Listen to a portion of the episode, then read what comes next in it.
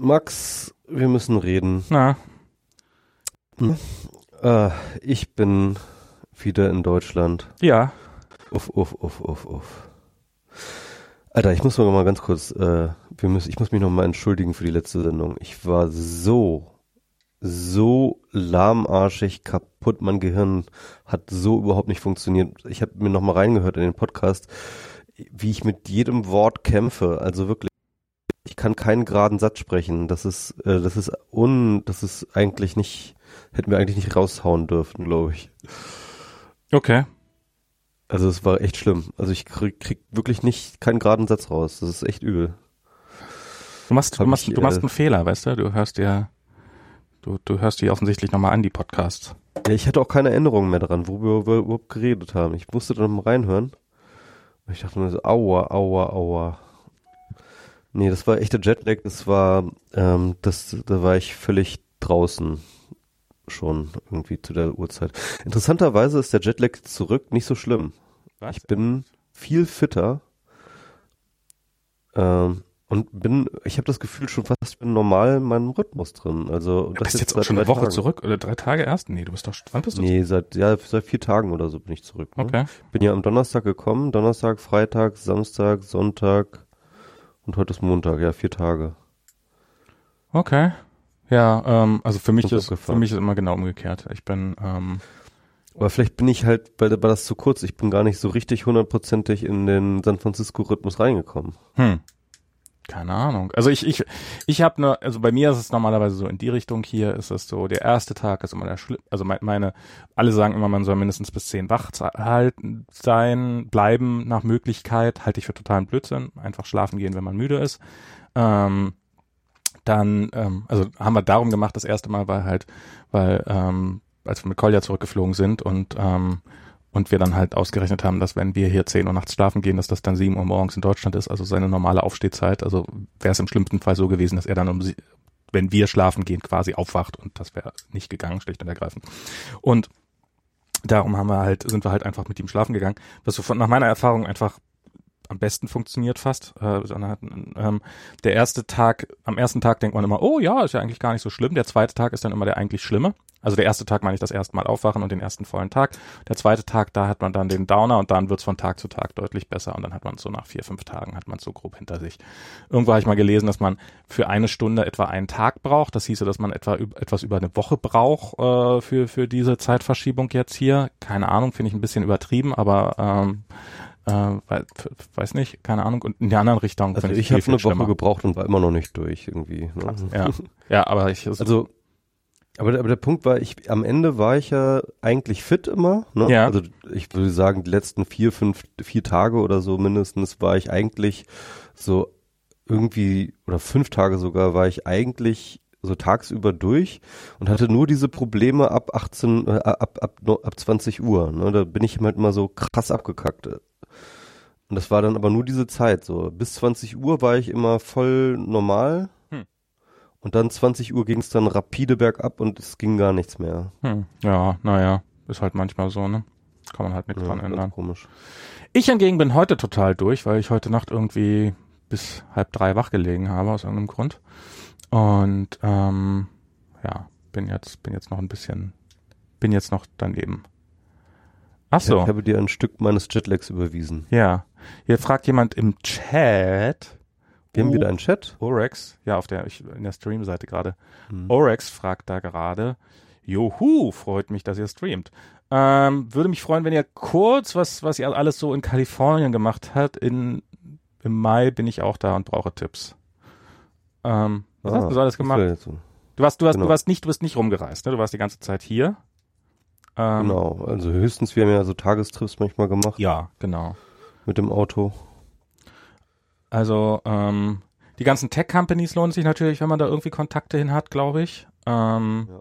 Wir waren zusammen auf dem neuen App- Apple Campus. Das fand ich cooler, als ich gedacht hätte.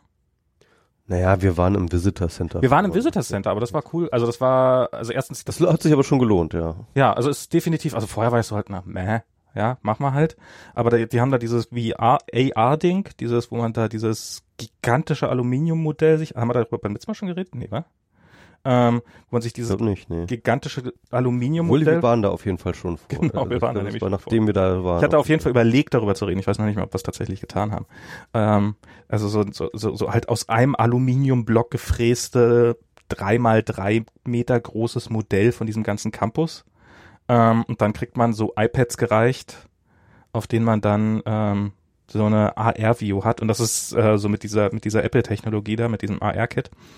Und das ist schon ziemlich cool gemacht und sowas. Also wenn man da in der Nähe ist, ich sage jetzt nicht, dass man da extra zwei Stunden für hinfahren soll oder sowas, aber wenn man da in der Nähe ist, dann lohnt sich das, glaube ich, auf jeden Fall, das mal gesehen zu haben. Doch, also, also, ich meine, wir sind jetzt abends hingefahren, aber Genau. ich glaube, kann mir auch vorstellen, wenn man tagsüber dann auch mal in dieses äh, runde Raumschiff da, das dann sieht, das ist auch nochmal allein schon mal sehenswert, da einfach mal dran vorbeizufahren, oder? Das fand ich, ja, also es ist, ist schon irgendwie ganz, ich fand, das sah, sah, fand ich so aus wie so im Wesentlichen so ein, äh, hat, hat mich ehrlich gesagt so an hier diese KDF-Sachen in, äh, auf Rügen da erinnert.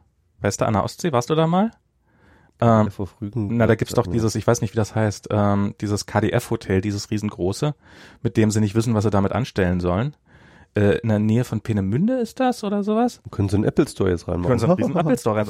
Also es ist, ähm, ähm, also der Grund dafür ist, weil, weil, weil das so, weil es halt ein Kreis ist und du siehst halt, wenn du, wenn du von oben drauf guckst, dann sieht es natürlich total beeindruckend aus. Aber wenn du davor stehst, dann siehst du halt ein Bürogebäude, siehst du halt eine senkrechte Wand, die nach hinten, nach links und nach rechts im, im Nichts endet, weil sie sich halt so wegbiegt. Und du siehst halt kein Ende. Und dadurch sieht's, fand ich irgendwie so ein bisschen, also natürlich sind das bestimmt alles sehr schicke Büros da drin, aber so im Vorbeifahren fand ich es jetzt eher ziemlich underwhelming, muss ich sagen. Aber ähm, ja. Aber, aber dieses, dieses Visitor Center und so, das fand ich schon ganz nett. Und da gibt's dann auch, ähm, gibt's, gibt's in beiden, also beim Apple Store in, am Infinite Loop, da gibt's T-Shirts, die man nur da kaufen kann. Und ich finde tatsächlich teilweise ziemlich, also ziemlich, ziemlich schöne T-Shirts, die man auch so tragen kann. Ich habe mir da jetzt eins gekauft mit so einem klassischen Mac drauf, äh, so in so einer Explosionszeichnung, ähm, in sehr coolen Farben. Den fand ich, finde ich tatsächlich ein sehr schönes T-Shirt einfach. Ähm, Explosionszeichnungen sehen sowieso immer ganz sexy. Genau, genau. Und die Farben waren cool und so ein schwarzes T-Shirt und so, alles, alles gut gemacht, alles gut gemacht. Ähm, und beim und bei diesem anderen, bei dem neuen Campus haben sie nochmal separate eigene T-Shirts. Da hat uns dann irgend so ein Verkäufer lang und breit über irgend so dämliches Basecamp erklärt. Basecap? Also so, so, so eine Mütze, wie heißen die, wie heißen die Dinger? Schirmmütze? Was haben denn die jungen Leute heutzutage? Michi, hilf mir doch mal. Ähm, Basecap, ich Ahnung. Basecap. Okay, also so ein Ding auf jeden Fall. Und lang und breit hat er uns da irgendwas erzählt darüber, was ich gar nicht wissen wollte. Ähm, aber auch da haben sie so ein paar, die ich allerdings nicht ganz so cool fand. Also da habe ich mir, da habe ich mir einen Beutel gekauft, weil ich Beutel immer gerne kaufe. Ähm, ansonsten, was hast du noch so gemacht? Golden Gate Bridge? Also ich meine, gibt es außer Apple noch was anderes zu erzählen? Nee, eigentlich nicht. eigentlich nicht. Genau, also ähm, ja, also ich glaube, wir haben ja so ein bisschen schon erzählt vom Letz beim letzten Podcast, ne, was wir, Ja. da ähm, äh, äh, dort an der North Beach waren North- und North Beach von dem Pont Reyes. Ach so, ja, hm, ja, genau. Ach, Genau. stimmt, ja. Hm? Das, das war ja irgendwie ganz schön, ähm, aber das war halt äh, da. Ansonsten, ähm, ja, ich bin halt öfters mal mit dem Fahrrad einfach, hab mir ein Fahrrad geschnappt und bin in San Francisco rumgefahren. Das war wirklich sehr toll. Also das macht echt Spaß. So das erste Mal so ein bisschen Touri-mäßig, einfach so ein paar Touri-Spots abgedingst. Ähm, und äh, beim zweiten Mal, ist ja okay, ist auch Touri, bin ich halt über die äh, Golden Gate Brücke gefahren, aber Ach, das komm. lohnt sich definitiv. Ähm, und dann halt rüber da nach äh, so, so Sausalito. Ich bin ja nicht direkt bis nach Sausalito gefahren, aber Ja. ähm, aber halt dann da im Norden rum und ähm, habe mir da ein paar Aussichtspunkte mir dann die Brücke von der anderen Seite nochmal angeschaut und so kann man schön dann auch auf die Skyline von San Francisco schauen. Was ich dann nochmal gemacht habe mit dem Fahrrad rüber ähm, nach äh, Oakland, also sozusagen nach äh, Osten raus. Da ist dann ja Oakland und da drüber ist äh, Berkeley. Ähm, da muss man mit dem Fahrrad, kann man dann kurz mal irgendwie in die Bahn mitnehmen, dann kann man so sozusagen unter, unter der Bay runter durchfahren. Ist nicht so Bahn. beeindruckend. Ist nicht so beeindruckend, aber zurück bin ich dann mit dem, mit der Fähre gefahren, das ist etwas mehr beeindruckender. Da fährt man dann auch so unter der, ähm, Bay Bridge lang, die Ah, cool. auch, die, die ja viel größer noch ist als die Golden Gate Brücke, Brücke allerdings nicht ganz so schön. Und ja, also wie gesagt, ich bin dann halt so komplett durch Oakland durch bis nach ähm, Berkeley. Und das war auch cool, also sich Berkeley anzuschauen, also die Universität habe ich mir angeschaut. Genau, und Silicon Valley, so im Endeffekt so zwischen Facebook und Google irgendwo findet sich dann ja auch die, der Stanford ähm, Campus, das war auch ganz interessant. Ähm, ich war am Freitags, freitags ist mal um 12, ähm, ist der, ist so ein Lunch, ein offener Lunch von ähm, dem, dem Internet Archive. Da war ich, das war sehr, sehr spannend. Da lernt man auch die ganzen Leute kennen, kann eine Führung machen, kostet alles nichts, man kriegt umsonst was zu essen und, äh, und wenn man sich nicht ein bisschen geschickter anstellt als ich, dann kann man auch nette Leute kennenlernen.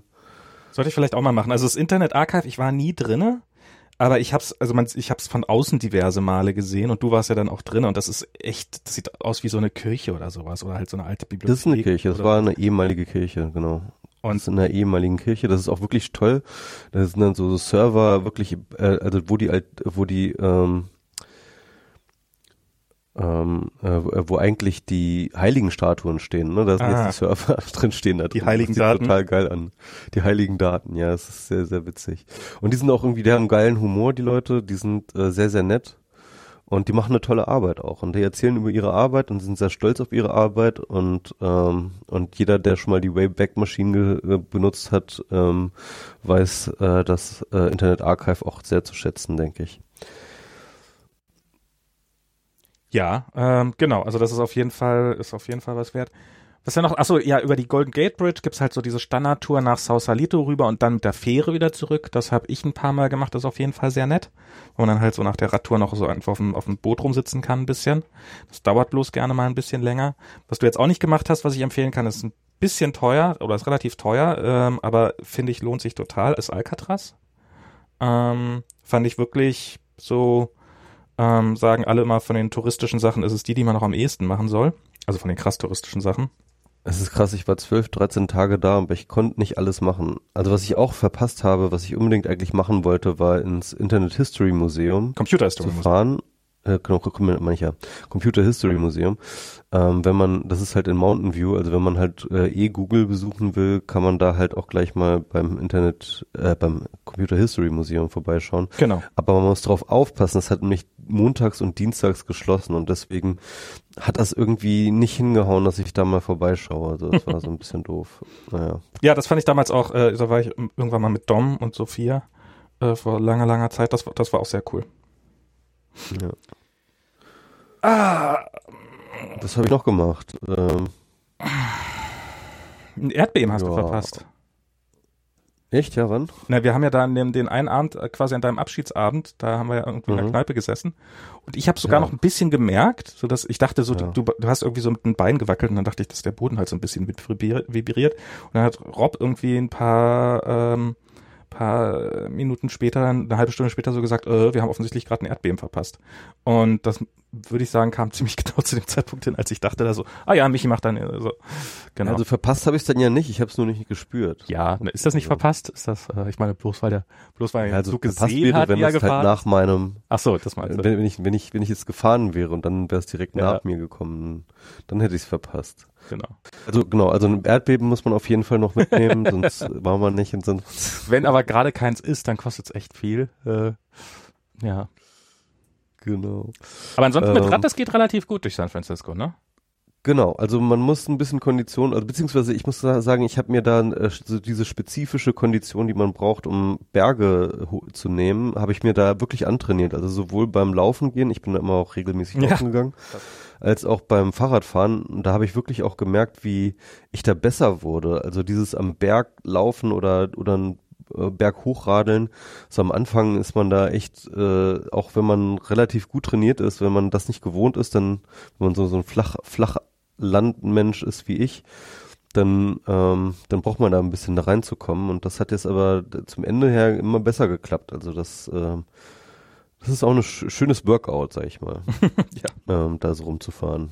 das, das stimmt. Ähm, ähm, da, da, da lernt man den Google Maps Fahrradmodus zu schätzen, der um einen um Berge drumherum scheucht, soweit es geht.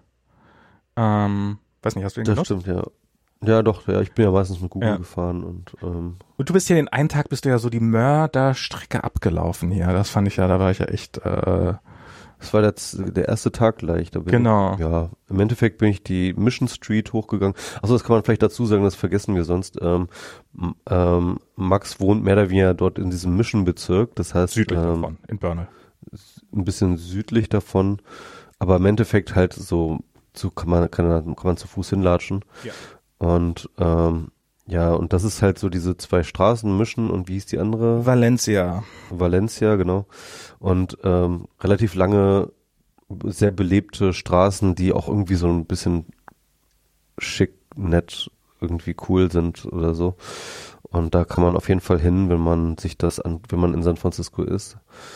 Eine andere Sache, wo ich, die ich auch ganz interessant fand, war die Hyde Street, also mit AI, Hyde Mhm. Street, ähm, die so, so, so dieser Hippie-Bezirk ist. Haze Ashbury, das ist so, das ist so das, Oder das Ha- Haith. ich genau. glaube, das heißt Haze, aber das ist so das klassische Hippie, also da, da, daher hat San Francisco sein Image her. Ja, genau. Und dann, ähm, also so Hippie und dann klar das Castro-Viertel, das ist da so, so der homosexuellen Bezirk.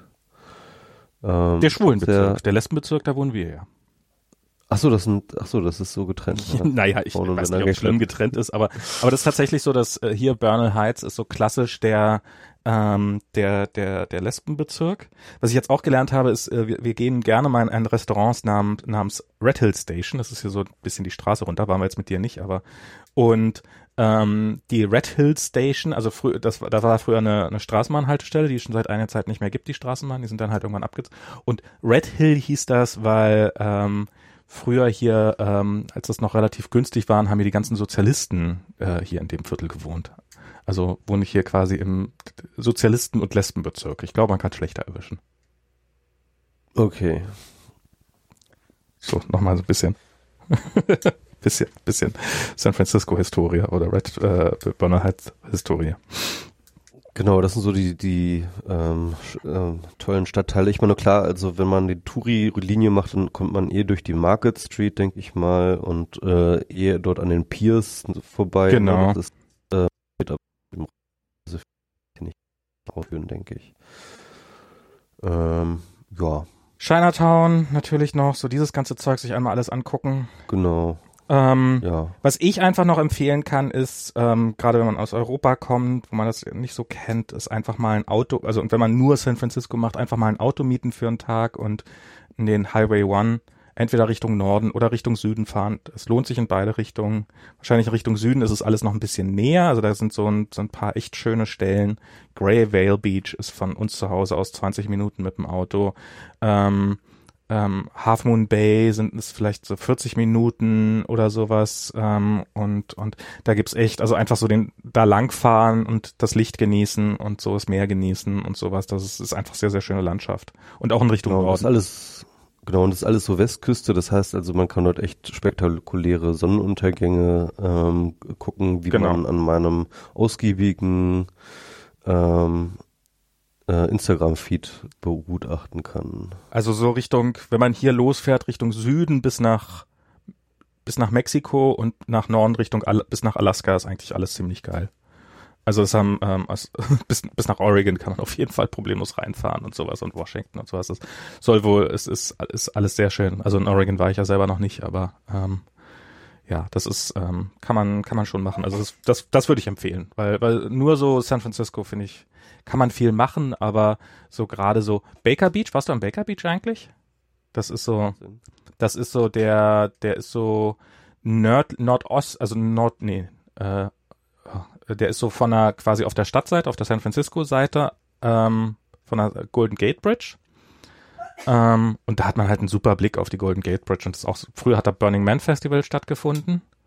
Ähm, so die ersten Male. Aber ich kann sagen, doch, kann sein, dass ich da Baker Beach war. Ähm, doch, ich glaube, ich, Wenn man so durch den Presidio Park durchfährt, dann, dann kann man den gut mitnehmen. Also zu Fuß auf gar Mhm. keinen Fall, weil das ist auch sehr, sehr bergig und durchaus weit. Mit dem Rad, wenn man ein bisschen, muss man ein bisschen Kondition mitbringen, aber dann geht's ganz gut. Wenn man an der Golden Gate Bridge ist, muss man eh nur noch nach unten. Doch, doch, doch, ich war beim Baker. Also es ist schon auf der auf der Stadtseite, ne? Ja, ja, genau. Hm, doch, doch, doch, da war ich unten. Also wenn man, ja doch, ja, ja doch, war ich, glaube ich. Und ansonsten lohnt es sich auf die andere Seite zu gehen, zum, ähm, zum, wie heißt der, ähm, da, also quasi, wenn man vom, wenn man vom Pier, also das, das machen, glaube ich, viele, viele Touristen falsch. Die laufen dann so die Piers lang und dann sind sie irgendwann mal am Pier, welches ist das da, 38 so, oder, oder 40 oder sowas, an einem der letzten und dann denken sie sich, ah, hier passiert ja nicht mehr viel und da noch weitergehen, weil da ist dann äh, Chrissy Field heißt das, genau. Und Ja. da ist einfach Genau, auf, da offene Fläche, ist so eine offene Grünfläche und dann sieht man halt, wenn das Wetter halbwegs ist, dann sieht man die Golden Gate Bridge und dann sieht man Alcatraz und dann sieht man gegenüber das ganze Zeug und dann sieht man die kleinen Bootchen da überall rumfahren und sowas. Und das ist sehr, sehr malisch und da kann man einfach ewig lange noch weiterlaufen. Das kann ich Genau, auf und jeden dann kommt man irgendwann in den Prospect Park, ne? Äh, äh, Oder das Präsidium. geht dann in den, der Präsidium, meine ich ja. am Genau. Prospect. äh, Das geht dann in diesen riesen, riesengroßen Park Prospect bei in, äh, New York, hey. Genau. Und, ähm, und so diese ganzen Piers, weiß ich ehrlich gesagt gar nicht, ob die sich so wirklich lohnen. Also, Ja, also man kann schon mal bei 39 vorbeischauen. Das ist dann sozusagen diese Tourist Touri-Attraktion, Genau. ist auch alles verjahrmarktet ohne Ende. Aber im Endeffekt ähm, haben die da ganz viele ähm, so, so Schwimmelemente äh, rum äh, aufgebaut und da hängen dann die ganzen Robben ab. Da kann man relativ Genau. nah ran ähm, und sich Robben angucken, so wie sie da so rumhängen. Und das ist eigentlich ganz nett. Ja, den ganz äh, den Jahrmarktkram kann man dann ja über äh, kann man dann ja beiseite lassen. genau, das haben wir, das haben wir ja dummerweise ausgelassen. Redwood, ähm, meint hier noch jemand. Also es gibt äh, nördlich von San Francisco gibt's die Mio Woods. Da würde ich dringend empfehlen, immer relativ früh und in einer Woche hinfahren und sowas, weil ansonsten ist da die Hölle los. Wir sind da gewesen und äh, wir waren relativ früh da. Wir sind so rein und haben so, okay, das, das könnte klappen, ähm, weil wir sind heute, wir haben es geschafft, irgendwie, ich weiß nicht, ähm, ähm, so irgendwie gegen zehn oder halb, no, halb zehn ähm, da zu sein. Mein, mein Rechner hat sich hier gerade, ach, Also noch höre ich dich. Ja, ja, äh, mein, ich, mein Rechner war bloß gelockt und ich habe hab neulich mein Passwort geändert und dann jetzt ich muss, muss ich mir beim Passworttippen noch deutlich mehr konzentrieren. Ähm, so, genau. Mio Woods äh, lohnt sich auf jeden Fall, aber relativ früh da sein und wenn es geht unter der Woche, weil ansonsten ist da die Parkplatzsituation die pure Hölle. Also es ist wirklich so, dass ich teilweise eine halbe Stunde vom Parkplatz aus noch gelaufen bin, bis ich an den eigentlichen Mio Woods war.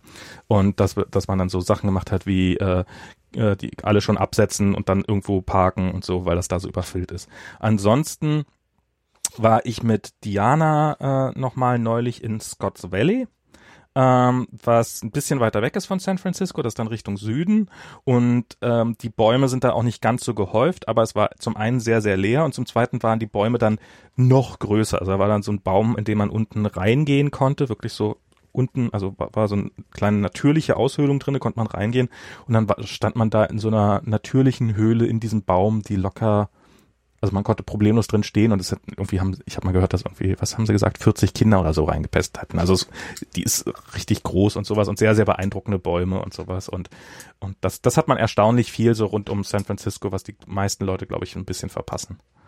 Ähm, was gerade aus europäischer Sicht äh, doch sehr, sehr schön ist, weil es äh, relativ relativ natürlich noch alles ist und nicht, nicht so ku- durchkultiviert wie in Europa. Überhaupt die Redwoods, das haben wir hier einfach Ja. nicht. Das ist einfach, das sind einfach Viecher, die sind einfach ein bisschen größer. Klar, also das ist zum einen, zum einen sehr beeindruckend, aber ich finde es auch, wenn man hier so durch die Landschaft gerade fährt, kriegt, kapiert man erstmal, wie kultiviert alles in Europa ist, weil das halt schon so lange besiedelt ist.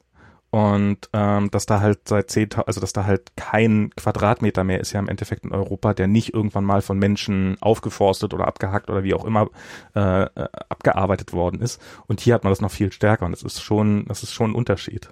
Aber ja. Mhm, das stimmt, ja. Ja, und ich muss ganz ehrlich sagen, ich ähm, seit äh, San Francisco, das war am Mittwoch bin ich losgeflogen, am Donnerstag bin ich hier angekommen, morgens um sieben, habe ich auch noch, bin ich immer noch nicht so richtig angekommen. Also ich ähm, habe dann sozusagen den Tag in Berlin verbracht, bin dann nach Köln gefahren am nächsten Tag, am nächsten Morgen, weil ich dann Seminar hatte, also das ganze Wochenende, also, also zumindest Freitag, Samstag. Dann bin ich weitergefahren nach Düsseldorf, habe eine Freundin besucht, bin dann nach äh, Hannover gefahren, habe meine Eltern besucht und bin jetzt heute Morgen sozusagen wieder in Berlin angekommen, war jetzt heute den ganzen Tag im Büro und habe gearbeitet. Und ich muss sagen, ne, also ich, ich hab, bin noch nicht wirklich wieder in meinem in, in meinem äh, Leben angekommen, wieder zurück. So. Tja. Also muss man sich überlegen, ich war jetzt äh, die letzten fünf, das ist ja fünf Tage her, dass ich losgeflogen bin. Ne? Ja. Also das heißt, ähm, und dann und da war ich in San Francisco, in New York, in Berlin, in, äh, In New York, Köln. bitteschön. ja in New York, okay, in New York, in Berlin, in Köln, in Düsseldorf, in Hannover, wieder in Berlin. Ja. Also es ist irgendwie ist gerade. Aber ich, ich jetzt bin ich wieder hier richtig hier und jetzt kann ich wieder ein bisschen entspannter irgendwie, obwohl entspannter. Ich habe jetzt noch ganz viele Sachen zu tun bis äh, zum Ende des Monats, aber egal, kriegen wir alles hin. Ich wollte mal ein bisschen was Ja. erzäh äh, erzählen. Äh, eigentlich fast Nerds FM Content, aber egal. Ähm, ich habe am Wochenende das erste Mal, ich nehme mir seit Jahren vor, mal was am Ardu Arduino zu basteln.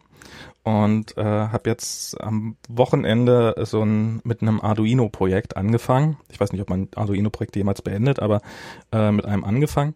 Und ähm, zwar geht es um Folgendes: Wir haben so eine so eine Deckenreflexionsuhr. Ich weiß nicht, ob das, das die sind, obwohl die das praktischste überhaupt sind, finde ich, bin ich die einzige Person, die ich kenne, die sowas besitzt, obwohl es die überall für billiges Geld gibt. Das sind so so Wecker, die man sich auf den Nachttisch stellt und die dann äh, so ein quasi so einen kleinen Dia-Projektor drin haben, mit dem sie die aktu aktuelle Uhrzeit an die Decke projizieren. Und man sieht das nicht, wenn das Licht an ist im Raum, aber nachts ist es ja dunkel, ist ja eine praktische Eigenschaft der Nacht. Und ähm, dann kann man halt, wenn man nachts irgendwie aufwacht oder nachts nicht einschlafen kann oder morgens mal aufwacht, guckt man kurz an die Decke und sieht, wie spät es ist, ohne sich irgendwie groß rumdrehen zu müssen und sowas. Und steht dann halt in großen, roten, freundlichen Lettern an der Decke die Uhrzeit. Und super praktische Sache.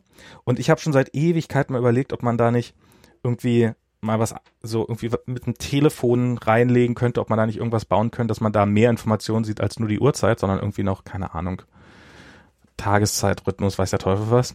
Und jetzt ist es halt so, dass wenn man abends Kolja ins Bett bringt, dass der gerne sich mal die Uhr ans, anguckt und damit die Zeit langsam lernt. Und es ist so eine sieben Segment LED äh, LED Anzeige, die halt nicht so wirklich wirklich nach richtiger Zeit aussieht. Also die Zahlen sehen halt nicht nicht also ja, ihr wisst kann sich ja jeder vorstellen, so sieben Segmentanzeigen kann man machen, versteht man, wenn man wenn man es lesen kann, aber so ein, so ein kleines Kind, was halt noch keine Zahlen kann, ich glaube, für den ist das schon ganz schön verwirrend. Und darum habe ich gedacht, naja, baue ich da mal was Besseres, baue ich mal selber so eine Projektionsuhr, die ähm, dann mit einem mit einem mit so einem LED-Dot-Display das Ganze anzeigt. Und die Teile dafür hatte ich hier weitgehend rumliegen. Ähm, das einzige, also ich hatte mir irgendwann mal so ein Arduino gekauft, ähm, der oder ein paar Arduinos, die hier irgendwie noch rumfliegen. Und ich habe hier so ein so ein LED-Display. Ah, da habe ich noch eins. Da hatte ich nämlich auch das nämlich dann äh, gekauft und habe das da irgendwie und habe mich da am Wochenende mal dran gesetzt.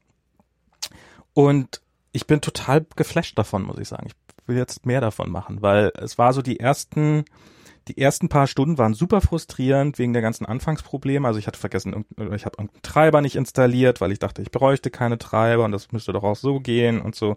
Und ähm, habe am Anfang dann, als ich auch die dieses LED-Display angeschlossen hatte an den Arduino, habe ich das, äh, habe ich die Pin, hat, hat ewig lange gedauert, bis ich die richtigen Pins rausgefunden hatte und sowas. Das war alles. Am Anfang war das sehr, sehr frustrierend, aber nachdem ich einmal den Dreh so halbwegs raus hatte, ging das unfassbar schnell alles. Also vielleicht habe ich jetzt auch ein Projekt, was total nah dran ist als ein- als, an so einem Standard-Use-Case. Eine Uhr bauen ist jetzt nicht so total selten und sowas. Und ich habe im Endeffekt ja nur eine Uhr gebaut. Ähm, aber im Wesentlichen habe ich da mit wenig Ahnung und ein bisschen, bisschen Rumprobiererei jetzt in, ich weiß nicht, wie lange habe ich da insgesamt dran gesessen, vielleicht so 10, 12 Stunden ähm, so eine funktionierende Projektionsuhr gebaut, die jetzt bei uns im Schlafzimmer steht und jetzt halt in etwas schöneren Buchstaben die Uhrzeit an die Decke projiziert. Ähm, der zweite Vorteil ist, dass er, ähm, dass er über, ähm, dass, dass er sich aus dem Internet die Zeit holt und dadurch mal nicht ständig falsch geht wie die alte Uhr. Ähm, muss mal gucken, wie sie Sommerzeit, Winterzeit hinkriegt, ob ich das dann hart codieren muss oder ob ich dann irgendwie dafür eine Lösung finde. Aber das fand ich echt sehr, sehr beeindruckend. Äh, so mit so ein bisschen, also zum einen ist der Scheiß so billig alles, also so ein Arduino. Wenn man den auf Amazon kauft, dann kostet der, also ich habe jetzt so ein, wie heißt das? Wemo D1 Mini oder sowas. Das ist so ein Arduino, der hat einen WLAN-Chip drinne. Wenn man den, der ist winzig, der ist so Briefmarkengröße, falls noch jemand weiß, was eine Briefmarke ist. Ja, ne? Und wenn man den wenn man den auf äh, Amazon kauft, dann kostet der so um die 10 Dollar. wenn man den recht, Sag, Max, ist eine Briefmarke größer oder kleiner als eine Kutsche? ähm, okay, äh, SD-Kartengröße. Nein, nicht Micro-SD-Karten, sondern normale SD-Kartengröße. Und Wie viel Gigabyte? Nein. Und wenn man den, wenn man die direkt in China bestellt, ich habe gestern noch mal fünf Stück einfach in China bestellt, dann kostet da einer irgendwie 2,70. Und dann dauert das ewig, bis die geliefert werden, aber dann bestellt man die halt per AliExpress, dann dauert das irgendwie einen Monat, bis die geliefert werden, weil halt so lange braucht das, bis die, weil die stecken, die machen nichts weiter, als die in einen Briefumschlag stecken und äh, die dann hierher schicken und die werden dann halt mit der ganz regulären Post geschickt. Und das dauert dann irgendwie bis zu 40 Tagen oder irgendwie sowas. Ähm, aber dann hast du halt, dann kostet so ein, und dieses Display kostet irgendwie fünf Dollar oder sechs Dollar oder sowas. Dann kriegst du für, also die, die gesamten Hardwarekosten, die ich da reingesteckt habe in dieses Ding, waren irgendwie neun Dollar oder sowas. Absurd billig. Und das, das Lustige ist, ich brauchte noch so ein, ähm, weil ich brauchte ja quasi, um das an die Decke zu projizieren, da habe ich mir so ein, ähm, ein Smartphone-Beamer gekauft, also so, ein, so, so, eine Pappkiste im Wesentlichen, wo man sein Telefon reinlegen soll und dann tut das so, als würde es das an die Wand projizieren und es sieht natürlich ganz, ganz furchtbar aus und die Qualität ist eine totale Katastrophe und das Ding hat auch nur anderthalb Sterne auf Amazon, weil die Leute dachten, dass sie äh, einen vollwertigen Beamer kriegen und im Endeffekt das natürlich überhaupt nicht funktioniert. Vollwertigen Beamer für fünf Euro, ja. Hm. Ähm, der, ähm, und und den habe ich dann, ich habe dann halt, ich habe das zuerst mit einem OLED-Display ausprobiert, dachte, naja, die sind vielleicht ein bisschen heller, dann geht das besser. Fehlt nicht viel, aber ein bisschen was fehlt noch, also richtig geil ist es leider nicht. Ähm, aber halt mit diesen LED-Displays ging das ganz fantastisch. Und dann habe ich so irgendwie, als ich das, habe das dann alles reingeklebt, die Hardware, so richtig fest reingeklebt. Und das war dann so quasi jetzt, jetzt final, jetzt ist es da drinne. Und dachte ich so, oi, oi, oi, oi, das kostet ja äh, jetzt nicht aufpassen, dass ich nichts kaputt mache. Ähm, und und ja, und dann hat er, ähm, und dann ist mir aufgefallen, Moment mal, diese, diese blöde Pappbox hat mich deutlich mehr Geld gekostet als die gesamte Hardware für, für die Uhr. Die hat nämlich irgendwie 20 Dollar gekostet und sowas und, und halt die Arduino-Zutaten äh, irgendwie 8 oder 9 Dollar. Also es war echt, ähm, macht Spaß und ein bisschen gelötet und sowas und es ist halt auch sehr hands-on. Also so, wenn man, ich glaube, wenn man heute programmieren lernt, wenn man irgendwie JavaScript lernt oder sowas, dann ist das, glaube ich, auch muss man erstmal sehr, sehr, sehr viel Vorwissen mitbringen, weil das halt dann, ja, dann brauchst du einen Packet Manager und Versionskontrolle und, hm, hm, und Deployment und weiß der Teufel was. Also bevor man anfängt zu programmieren, braucht man, bringt, muss man, man erst. braucht für JavaScript einen Packet Manager? Na klar. Hast nicht von LeftPad da gehört? Geht doch. Nein. Äh, also ich habe, ja okay, also ich, ich meine, ich habe in einer Zeit JavaScript gelernt, als man noch damit irgendwie. Ja, ja, die Ahnung, Zeiten sind lange, lange, lange vorbei. Nein, wirklich. Also das ist, ja, ja, ja, es gibt, weiß, es gibt nichts, was so. Ich habe das schon mitgekriegt, ja. Ich, ich, und es, vor allem, es gibt, glaube ich, zehn verschiedene Packet Manager, die mit zwölf verschiedenen Frameworks funktionieren. Na, Packet Manager hat sich im Wesentlichen einer durchgesetzt, das ist NPM. Das ist schon, glaube ich, der Standard. Was es da noch gibt, sind halt die, die dann quasi Webseiten zusammenbauen und sowas. Und ich, ich weiß gar nicht genau, was die alles machen. Ich habe da auch keinen Durchblick. Aber es ist, ähm, und alle zwei Wochen kommt was Neues. Das ist auch so. Und, und halt auch fürs bizarrste Zeug kommen dann Sachen. Und jetzt gibt es für, und, und bei diesem Arduino-Zeug, da gibt's halt diese Arduino IDE, die ist also ich habe die so schnell wie es ging weggeworfen und äh, habe das stattdessen mit Visual Studio Code gemacht. Aber wenn man anfängt, wenn man erstmal so ein bisschen rumtippen will, ist das absolut in Ordnung. Ähm, die lädt man sich dann runter und die hat so einen Library Manager heißt das drinne. Und das sind dann halt diese ganzen Bibliotheken, die man sich auch nachladen kann. Und die sind auch wichtig, die braucht man auch, weil ähm, halt um so ein LED-Display anzusprechen, da habe ich dann halt die entsprechende Library runtergeladen. Ich weiß gar nicht genau, wie die im Detail funktioniert, aber es ist halt eine er erstaunlich gute Kombination aus ähm, hier ist alles in Form von Bibliothek schon vorhanden, was du brauchst, aber auf der anderen Seite ist es trotzdem sehr einfach einzusetzen, wenn man so, so, so die allerersten drei Grundzüge hat. Und so, ähm, und es ist schon, ähm, macht schon irgendwie Spaß. Jetzt überlege ich als nächstes, hier hat jemand gerade im Chat geschrieben, dass er einen Feinstaubsensor da mitgebaut hat.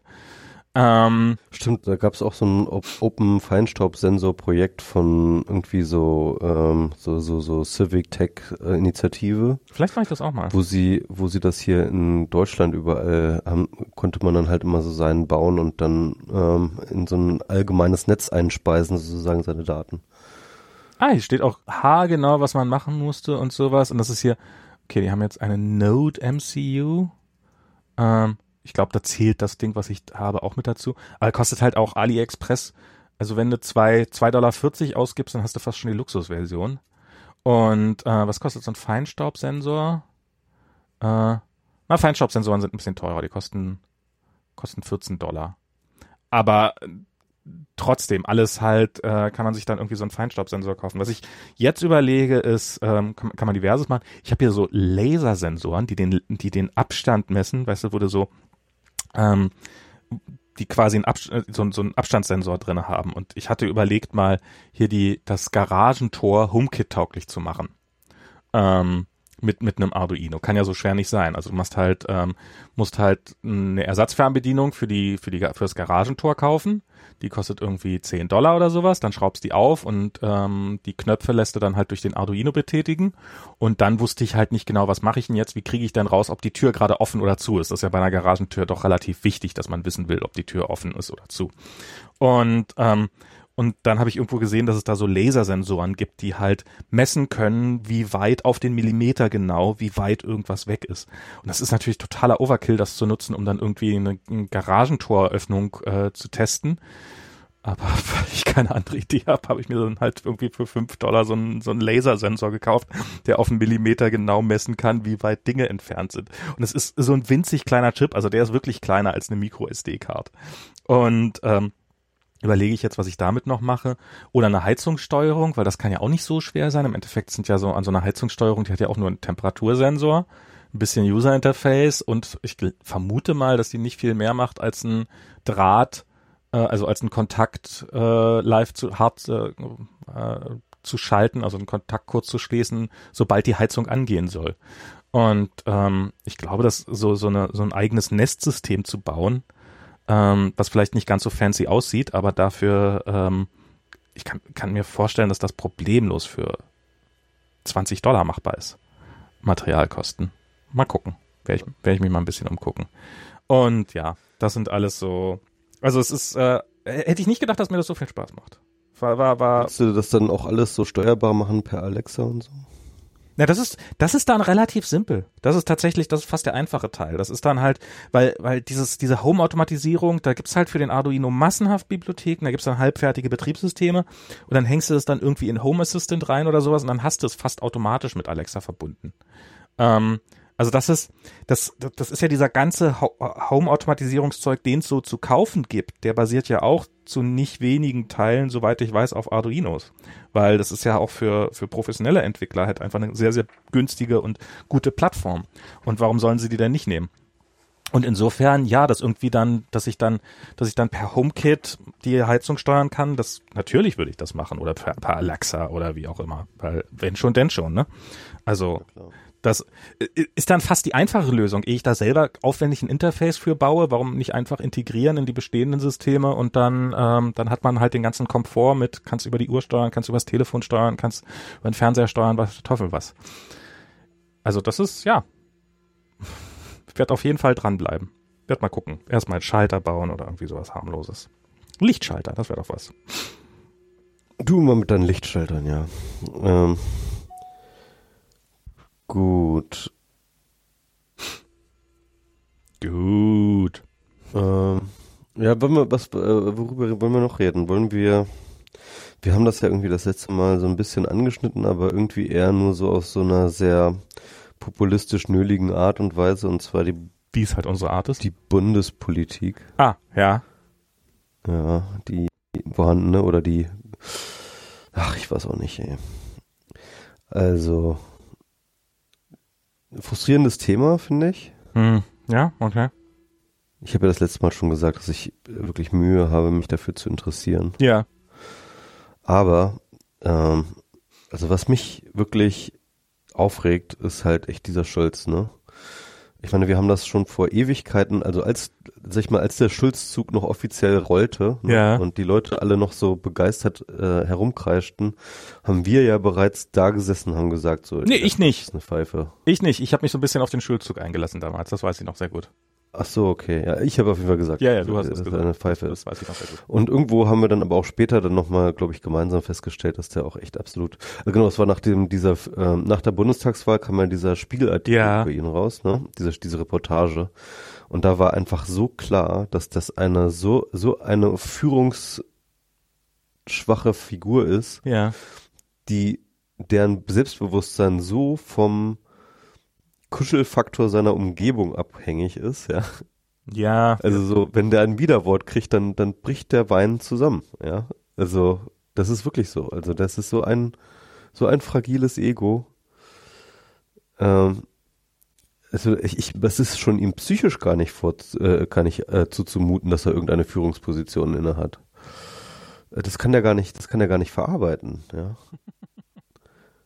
Also, Ich weiß nicht, also ich finde ja das größte Problem, was die, also ich, ich finde die, die, ähm, die, die SPD, die müsste sich tatsächlich, ich krieg ja mit, wie so ein paar Leute, wie so ein paar SPD-Anhänger in meinen Timelines, wie die jetzt probieren, so ein bisschen so eine Erneuerung von unten und sowas und die ist auch massiv überfällig natürlich. Ähm, und, und aber ich habe so das Gefühl, dass so eine so eine so, so eine linke Vision gerade total fehlt. Das ist das ist mein Hauptproblem. Mir ist ob da ob da wie der Typ heißt, der gerade SPD-Vorsitzender ist, ist mir im Endeffekt scheißegal.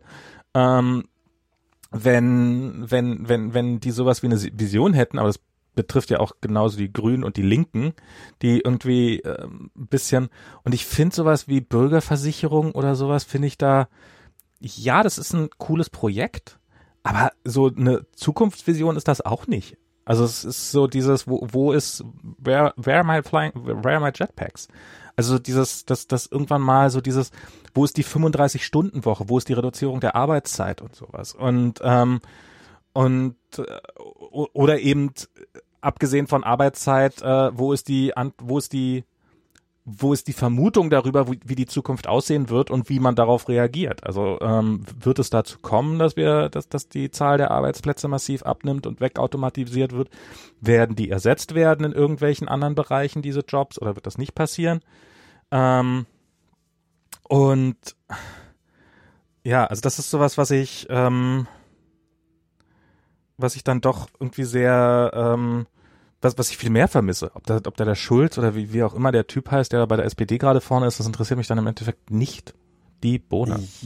Ja gut, also ich meine, ich finde, das hängt auch zusammen. Ich meine, wenn, wenn du Schulz halt zuhörst, ist also auch sein, sein Hin und Her mit irgendwie GroKo oder nicht GroKo, das hängt ja damit zusammen, dass er überhaupt keine Vision hat. Wenn er wüsste, was er will, ja, wenn Ja. er irgendwie eine Vision hätte, dann könnte er die auch formulieren und dann könnte er auch sagen, hier CDU, das ist das, wohin, wohin wir wollen und entweder ihr geht da jetzt mit oder ihr geht da nicht mit und irgendwie hart in die Verhandlungen gehen, aber, aber im Endeffekt, also der, der kann sich ja nicht mal dazu entschließen, ob er überhaupt regieren will, ja. Also, Naja, am Anfang hat er sich sehr klar entschlossen, dass er gesagt hat, nee, ich will nicht regieren. Genau, Ähm. und danach hat er sich sehr klar entschlossen, dass er, dass er wieder regieren will. Also, Naja. es ist, Naja, was willst du denn machen in so einer Situation? Also es ist halt einfach eine scheiß Situation. Da gibt's halt eine geile Lösung, gibt's dafür, glaube ich, nicht. dann soll er halt zurücktreten. Dann sagt er so, ich bin derjenige, der äh, Oppositionsführer gemacht hätte. Wenn ihr nicht, wenn ihr nicht Opposition machen wollt, ich hab, äh, äh, dann, dann steht, dann, dann müsst ihr jetzt ohne mich weitermachen. Also da hätte man durchaus auch gerade bleiben können, ne? wenn man nicht irgendwie. Ich meine, ich kann schon verstehen, warum er das macht. Der, der, der Grund, warum er das macht, ist, dass er jetzt seinen Posten aufgegeben hat, seinen geilen im Europaparlament, ja. Und ähm, im Endeffekt äh, ist, äh, muss er jetzt irgendwo seinen Platz in dieser Regierung finden, so oder so, ja. Ähm, Also das sei weiß denn, ich er, nicht. Also das, doch, das ist eine rein, das ist eine reine persönliche Karrieregeschichte, die er da jetzt. Also dass das eine, also dass das auch eine persönliche Karrieregeschichte ist, das will ich gar nicht ausschließen. Aber ich find's ehrlich gesagt, ich find's auch scheiße, wenn Leute dann sagen, na, okay, der geile Weg hat jetzt nicht funktioniert, darum, darum, darum halte ich mich jetzt zurück und mach, stehe für den nicht geilen Weg nicht mehr zur Verfügung. Finde ich, also ich finde man, wenn man, man, wenn man gewählt worden ist, dann, äh, jetzt nehme ich das böse V-Wort, Verantwortung in den Mund, aber dann, ich meine, die, die, die Leute wählen einen ja nicht nur, damit man, ähm, damit, also die, die wählen ja auch für den schlechten Ausfall sozusagen. Und insofern finde ich das, ich weiß nicht. Also ich, ich, ich glaube erstens nicht, dass es sein persönliches Versagen ist, dass die, dass die SPD, ähm, dass die SPD weiterhin verloren hat. Die SPD hat auch schon vor Schulz massiv verloren. Hätte sie gewonnen, dann hätte er das natürlich als seinen persönlichen Erfolg gefeiert, gar keine Frage. Ähm, aber irgendwie so dieses, ja, dann hätte er, hätte er zurücktreten sollen jetzt. Ähm, und damit vielleicht Ja, seine eigene, er aber Aber damit hätte er seine Person mit der mit mit mit der äh, mit der Opposition verknüpft, ganz klar. Und wenn dann halt die Opposition nicht stattfindet, dann ist das halt auch seine Position, äh, seine Person obsolet. Hm. Also ich finde also ich ähm, bin ich bin mir wirklich sicher, also der, der die SPD hin oder her irgendwie es ist das dringendste ist erstmal muss die müssen ganz dringend Schulz loswerden. Also ich habe, ähm, ich, ich sehe das genau im Gegenteil. Nicht, weil ich Schulz für irgendwie toll halte, sondern ich habe eher das Gefühl, dass, ähm, ich sag's, also hier in Amerika, gibt's ja, also es gibt ja öfters mal so dieses auf Personen rumhacken. Die da oben, die sind doch alle so. Und das, das stimmt auch. Die da oben sind ja alle, meinetwegen. Ähm, und aber das ändert sich ja nicht, indem man die Personen auswechselt. Das sieht man ja an, äh, was weiß ich was, wenn man dann irgendwie den einen, Popul wenn man den einen ähm, sondern es ist halt das System drumherum, was solche Typen hervorbringt. Und wenn du halt, und ich glaube, dass wenn die SPD Schulz absägen würde, dass dann halt vielleicht, es gab jetzt ja, dass das Andrea Nahles Rede äh, so so hochgejubelt worden ist, keine Ahnung, ich habe es mir dann, ich habe es mir ich habe es nicht über mich gebracht, sie an, eine SPD-Parteitagsrede dann anzuhören. Insofern habe ich es mir noch nicht angeguckt. Ähm, wollte ich dann aber eigentlich noch machen. Aber das sind halt so, ähm, so das, das System SPD bringt halt solche solche Typen wie Schulz hervor im Augenblick gerade. Und das ist das wesentlich größere Problem, finde ich. Ja, weiß ich nicht. Also ich meine, es gibt schon äh, Personalien und ganz ehrlich, es ist fast egal, mit wem Schulz ausgetauscht wird. Er ist wirklich, wirklich, wirklich der absolute Tiefpunkt momentan der SPD. Ich war immer ein großer, großer Gegner von Sigmar Gabriel, ja, aber gegen Schulz ist Gabriel wirklich ein fähiger Politiker. Aber Sie, Und, Sigmar Gabriel äh, ist einfach ein Arschloch. Ja, ist ein Arschloch, aber immerhin ähm, äh, kriegt er irgendwas gebacken. Und so, ganz ehrlich, nee, also Schulz ist wirklich, der, der muss weg, ganz dringend, ganz, ganz dringend. Also da bin ich mir immer sicher, immer sicherer. Das ist. Äh, also ich glaube, die SPD hat weit, und, weit und, größere und, Probleme als Schulz. Und und ich, ich gebe dir recht, das ist halt, das damit ist es nicht ist ist es nicht geregelt, ne? Ähm, da sind noch viel mehr Probleme. Aber auch die, und da bin ich mir sicher, kriegst du nur weg, wenn du wirklich diese ganze Spitze da mal los wirst. Also ne, mit Gabriel, der halt im Hintergrund immer noch eine ganze Menge Macht hält, mit ähm, ähm, äh, mit Olaf Scholz und mit den ganzen, mit, also auch dieser ganzen Schröder-Crew, ne, äh, Steinmeier und so weiter. Also ähm, das ist immer noch die gleiche, sag ich mal, Agenda-SPD, ja, die halt im Endeffekt den Karren in den Dreck gefahren hat mhm. und die äh, ähm, programmatischen Neuanfang auch verhindert. Und zwar seit mindestens acht Jahren ähm, jegliche Erneuerung, jegliche programmatische Erneuerung auch komplett im Weg steht. Das heißt also auch dort, bin ich sicher, musst du über die Personalien gehen, wenn du irgendwie auch thematisch und inhaltlich weiterkommen willst. Also das ist keine, also ich habe keine Ahnung, wer, wer da was verhindert und so weiter und so fort. Dafür stecke ich nicht ansatzweise gut genug in der SPD drinne, keine Ahnung. Ähm, kann durchaus sein, dass du da mit all dem recht hast, will ich gar nicht bestreiten. Ähm, ja, also ähm, meinetwegen. Aber ich glaube tatsächlich, also ich halte es für also ich was was ich irre finde, ist halt, dass ähm, selbst also Matthias Richel, der zum Beispiel jetzt gerade so ähm, äh, keine Ahnung, ob der ob der überhaupt noch da als junger reinzählt, aber ähm, weil so jung sind wir ja nun auch alle nicht mehr. Aber der ist der, was, was mir an dem auffällt, dass der halt so jetzt immer von, ja, ja, und wir müssen uns von unten her ändern und bla bla bla und ein neuer Anfang und sowas. Aber dass der dabei auch sehr stark nur auf die Spitze schielt und, und guckt, was machen die denn und sich danach sozusagen verhält. Und, ähm, und da finde ich dann doch, naja, ein Neuanfang von unten besteht eigentlich daraus, dass er von unten kommt und, ähm, und, und halt nicht darauf wartet, was machen die denn jetzt da oben. Und das ist, vielleicht fehlt da das Selbstbewusstsein, keine Ahnung, um, um da, also ich glaube, da muss ja auch irgendjemand von unten kommen und die, die oben weghacken wenn du die einfach, wer, wer soll es denn sonst machen? Von alleine werden sie nicht gehen und ähm, das geht halt nur über einen Machtkampf. Und wenn die halt unten nicht da sind, wenn da keine entsprechend starke ähm, ähm, starke Position nachkommt, dann dann bleibt das halt da oben. Ich also es ja, ja, keine Ahnung. Also ich finde, ähm, aber irgendwie ist es so, ähm, ich habe so das Gefühl, dass die, dass ja, dass, dass das viel größere Dilemma ist, also die dieses, dass, ähm, dass sich die Linke zum einen zu sehr tatsächlich ja mit dem, mit dem, mit dem Kapitalismus angekuschelt hat. Ein bisschen äh, arg hart, aber dass auch einfach sehr viele der, ähm, der relativ späten der relativ späten ähm, Neuerungen, die gekommen sind, zum einen halt tatsächlich umgesetzt worden sind und die Welt ist halt, das ist jetzt nicht den SPD zu verdanken, glaube ich, sondern eher den Grünen oder sowas, aber Welt ist zum Beispiel was, was ich, was so, äh, was Offenheit gegenüber Homosexualität angeht und sowas, ja wirklich, wirklich deutlich offener geworden. Das heißt natürlich nicht, dass es, dass es schon alles fertig wäre und sowas, aber ähm, ich kann schon, nee, ich kann, also ähm, ich will jetzt nicht irgendwie das eine gegen das andere aufwiegen, ähm, aber ich kann irgendwie schon verstehen, dass die Leute sagen, ja, da ist doch jetzt, da ist doch erstmal, da ist doch erstmal was passiert.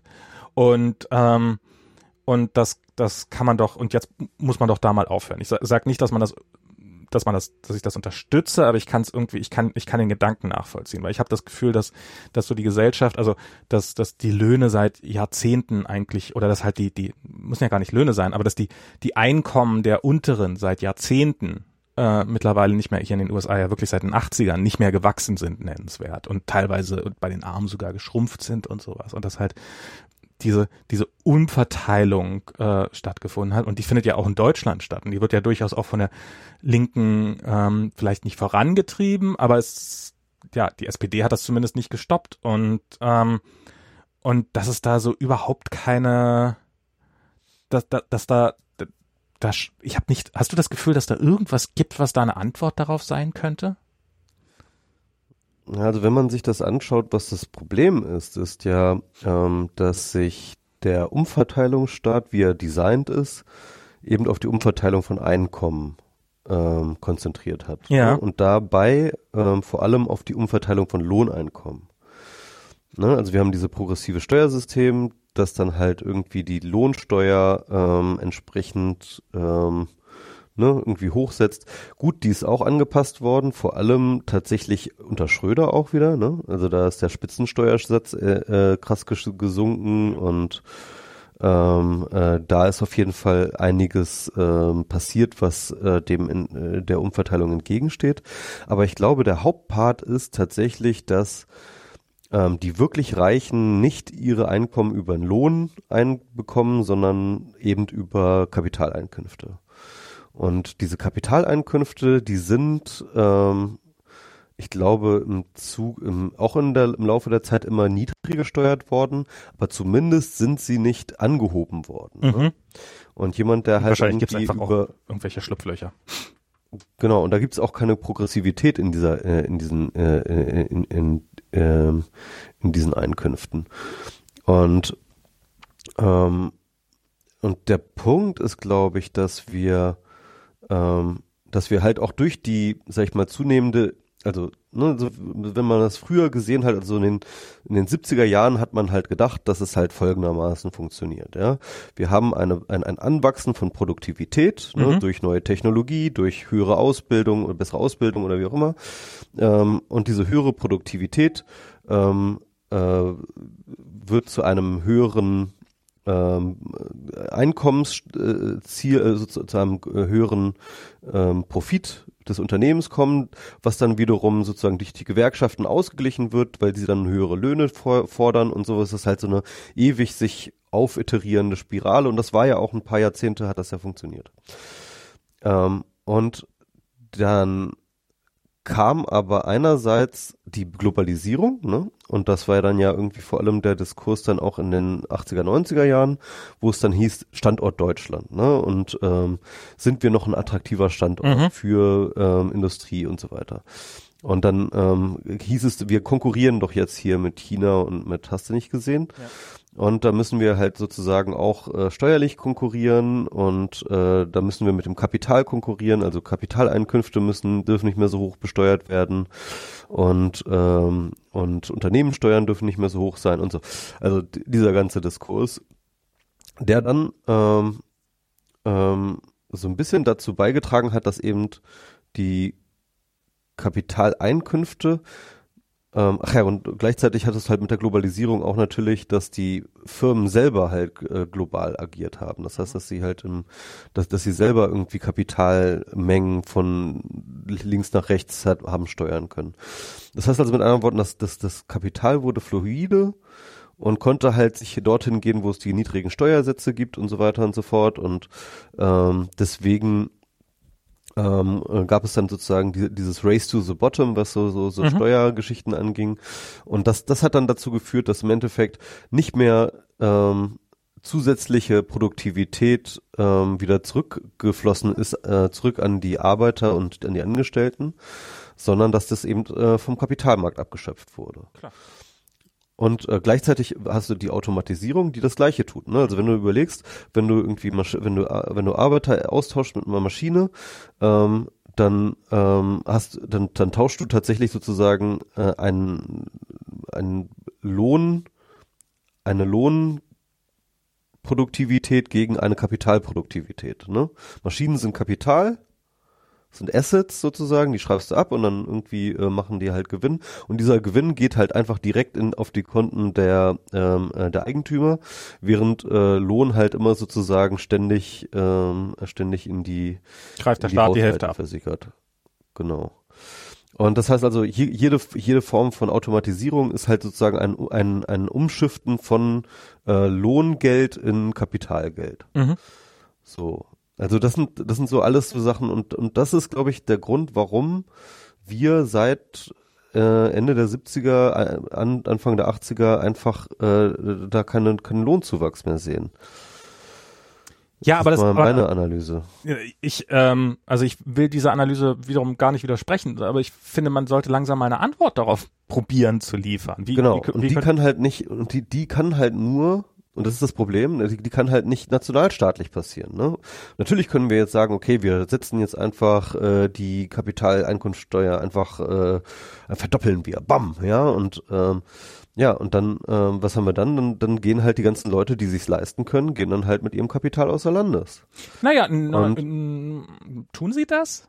Also ich meine, wenn, wenn, ja. wenn, wenn sie es tun, dann, dann ähm, ja, jetzt schon, ne? Also ist ja jetzt nicht. Na, wenn so, sie es jetzt, also wenn, wenn, wenn, wenn sie es eh schon tun, also zum einen, das, das gab es damals, dass plötzlich irgendwie, weiß ich noch, dass so diese Steuerflucht in die Schweiz und nach Belgien und so weiter und so fort, das ist ja nun, ist ja nun keine, keine seltene Sache. Ich weiß auch, auch viele davon relativ reumütig zurückgekommen sind. Also ich weiß, dass äh, äh, ist jetzt natürlich ein dämliches Beispiel, aber Harald Schmidt, der hat damals irgendwie, der war ja, hat das ja auch gemacht und ist dann irgendwann wieder zurückgekommen und sowas und hat dann gesagt, äh, den, den, das bisschen mehr Steu das bisschen Steuern, was ich da spare, ist mir den Hassel nicht wert, was auch immer, in welcher Form auch immer, vielleicht öffentlicher Backlash oder sowas. Aber das könnte man ja bis zu einem gewissen Grad, na, wenn du halt in Deutschland lebst, ähm, dann, dann, dann musst du da auch entsprechende Steuern zahlen. Und das ist dann natürlich relativ schwer, weil dann viele Leute werden dann einfach behaupten, sie leben im Ausland und so oder leben dann tatsächlich auch im Ausland oder so. Klar, aber ähm, das, das wird für einige wird das sicherlich immer funktionieren. Aber ja, dann funktioniert's halt für die. Also alle wirst du nie erwischen mit so, mit so einem Steuersystem. Aber ähm, ich, ich weiß es nicht. Also könnte das denn nicht vielleicht einfach sein, ja, dann erhöht man halt die Steuern und dann wird halt, werden halt ein Teil der Leute werden irgendwelche Tricks finden, um halt weniger Steuern zu bezahlen, genauso wie sie es jetzt auch schon tun. Und man hat vielleicht im Endeffekt doch ein paar mehr Steuern eingenommen oder sowas oder findet dann doch darüber ein besseres System. Also das, so dieses bringt doch eh nichts weiß nicht, klingt also mir irgendwie ehrlich gesagt halt nicht so nach einem guten Argument. Ja, also nee, was ich sagen will, also ich, ich weiß es natürlich auch nicht, ne? Also ja. ähm, das ist halt dann so eine so eine Rechnung, ne? Irgendwie, Klar. Das ist halt so wie wie wie wenn du einen Preis berechnest, ne? Irgendwie wenn du einen Preis erhöhst, dann werden ein paar Leute sich gegen dagegen entschieden entscheiden, ein Produkt zu kaufen, ne? Aber dafür bezahlen die anderen mehr und du musst und deine Aufgabe als sozusagen Vermarkter ist natürlich den Sweet Spot zu, zu treffen, wo äh, du sozusagen den, äh, äh, die, die, den maximalen Revenue hast. Ne? Das ist dann sozusagen Preispolitik so. Ja, das ist halt, und im Endeffekt ist das so ähnlich sehen bei dem Steuern. So, du musst halt irgendwie diesen Sweet Spot finden, wo so viele Leute Steuern zahlen in deinem Land äh, in der in der möglichst hohen Höhe, so dass du am meisten am Ende sozusagen bei rauskommst. Ich habe keine Ahnung, wo das liegt und äh, wie man das berechnet und wer da dran ist oder ob sie daran sind und wie sie und ob da jemand das berechnet oder ob das berechenbar ist oder ob das nur reine Spekulation ist. Ich weiß es alles nicht. Ne? Das kann ich dir nicht sagen, aber ich bin mir ziemlich sicher, dass es auf jeden Fall so einen Effekt gibt, halt so ein so, so ähm, äh, und den muss man irgendwie damit einkalkulieren. Was ich eigentlich sagen will, ist, dass für dieses Problem eine internationale Lösung gefunden werden muss. Ne? Warum? Zumindest ähm, ähm, weil, weil du dann halt sozusagen Steuerstöpflöcher erst richtig bekämpfen kannst. Und ganz ehrlich, das, das ist auch etwas, woran die Leute schon, äh, woran die internationale Gemeinschaft schon sehr lange arbeitet und mit zunehmendem Erfolg auch. Es ist nicht so, dass es nichts passiert. So, ne? Also ähm, man muss dazu sagen, wir sind sogar in Europa ja ganz schlecht da drin, das hinzukriegen. Deswegen sind ja Google, Facebook und so weiter und so fort alle in Irland. Ja. Und ähm, und äh, Europa sollte, und das ist ja durchaus alles möglich, sollte erstmal die Schlupf Schlupflöcher im eigenen, äh, äh im, im eigenen EU-Geschichte da äh, stopfen. Das ist, glaube ich, so erstmal die erste Priorität. Ja, braucht man erstmal gar keine ähm, Und die zweite Lösung. Priorität sind dann halt tatsächlich eben Auflagen für Banken, die in den Kaiman-Inseln und, äh, und in Panama und hast du nicht gesehen sind, wo dann halt ähm, ähm, ja auch diese ganzen Briefkastenfirmen zur Steuervermeidung ähm, am Start sind. Aber da hat es bereits eine ganze Menge Regulierungen und Auflagen gegeben, ähm, mit denen man äh, die bereits einige, ich sag mal schon einiges erreicht haben. Das ist alles noch nicht äh, in Butter und so, aber ähm, äh, da, da, da, da passiert schon was. Ne? Und deswegen will ich jetzt auch gar nicht sagen, dass es, dass es alles hoffnungslos ist. Aber ich glaube, man muss da schon irgendwie über diese internationale Schiene ran, weil dieses nationale, da hat man halt nur sehr begrenzte Steuer, äh, Steuerungsinstrumente. Naja, aber du hast ja gerade gesagt, in der EU könnte man jetzt erstmal äh, Irland auf die Finger hauen und dafür sorgen, dass das innerhalb der EU funktioniert. Das, das ist ja dann erstmal keine richtige internationale Lösung, sondern eine, eine EU-interne. Das, das wäre ja schon, genau. wäre ja schon mal ein Ansatz. Ja. Also das wäre ja quasi eine in Anführungsstrichen nationale Lösung erstmal. Also ich glaube, dass man da schon, wenn man wollte, eine ganze Menge machen könnte. Und dann das nächste Problem ist, muss man das denn alles über Steuern klären? Also ist das denn, ist das denn, ähm, kann man denn, ähm, was weiß ich was, wenn man zum Beispiel so, so Systeme sieht, die halt in Deutschland ähm, immer schlechter funktionieren, hat man zumindest so den Eindruck und das ohne Not. Also so dieses, dieses Problem zum Beispiel mit den Hebammen. Ich weiß nicht, ob du dich da mal mit beschäftigt hast. Ich war da natürlich ein bisschen, ein bisschen involvierter, weil, weil damals das mit dem Kind noch äh, mit der Geburt aktueller war und sowas. So dass es halt in Deutschland quasi keine privaten Hebammen mehr gibt, weil halt dieses, dieses Krankenkassensystem auf so eine gewisse Art kaputt ist. Ähm, ich sage nicht, dass es fundamental kaputt ist, weil ich lebe in den USA. Hier ist es fundamental kaputt, dagegen ist das Deutsche nach wie vor äh, fast Schlaraffenland.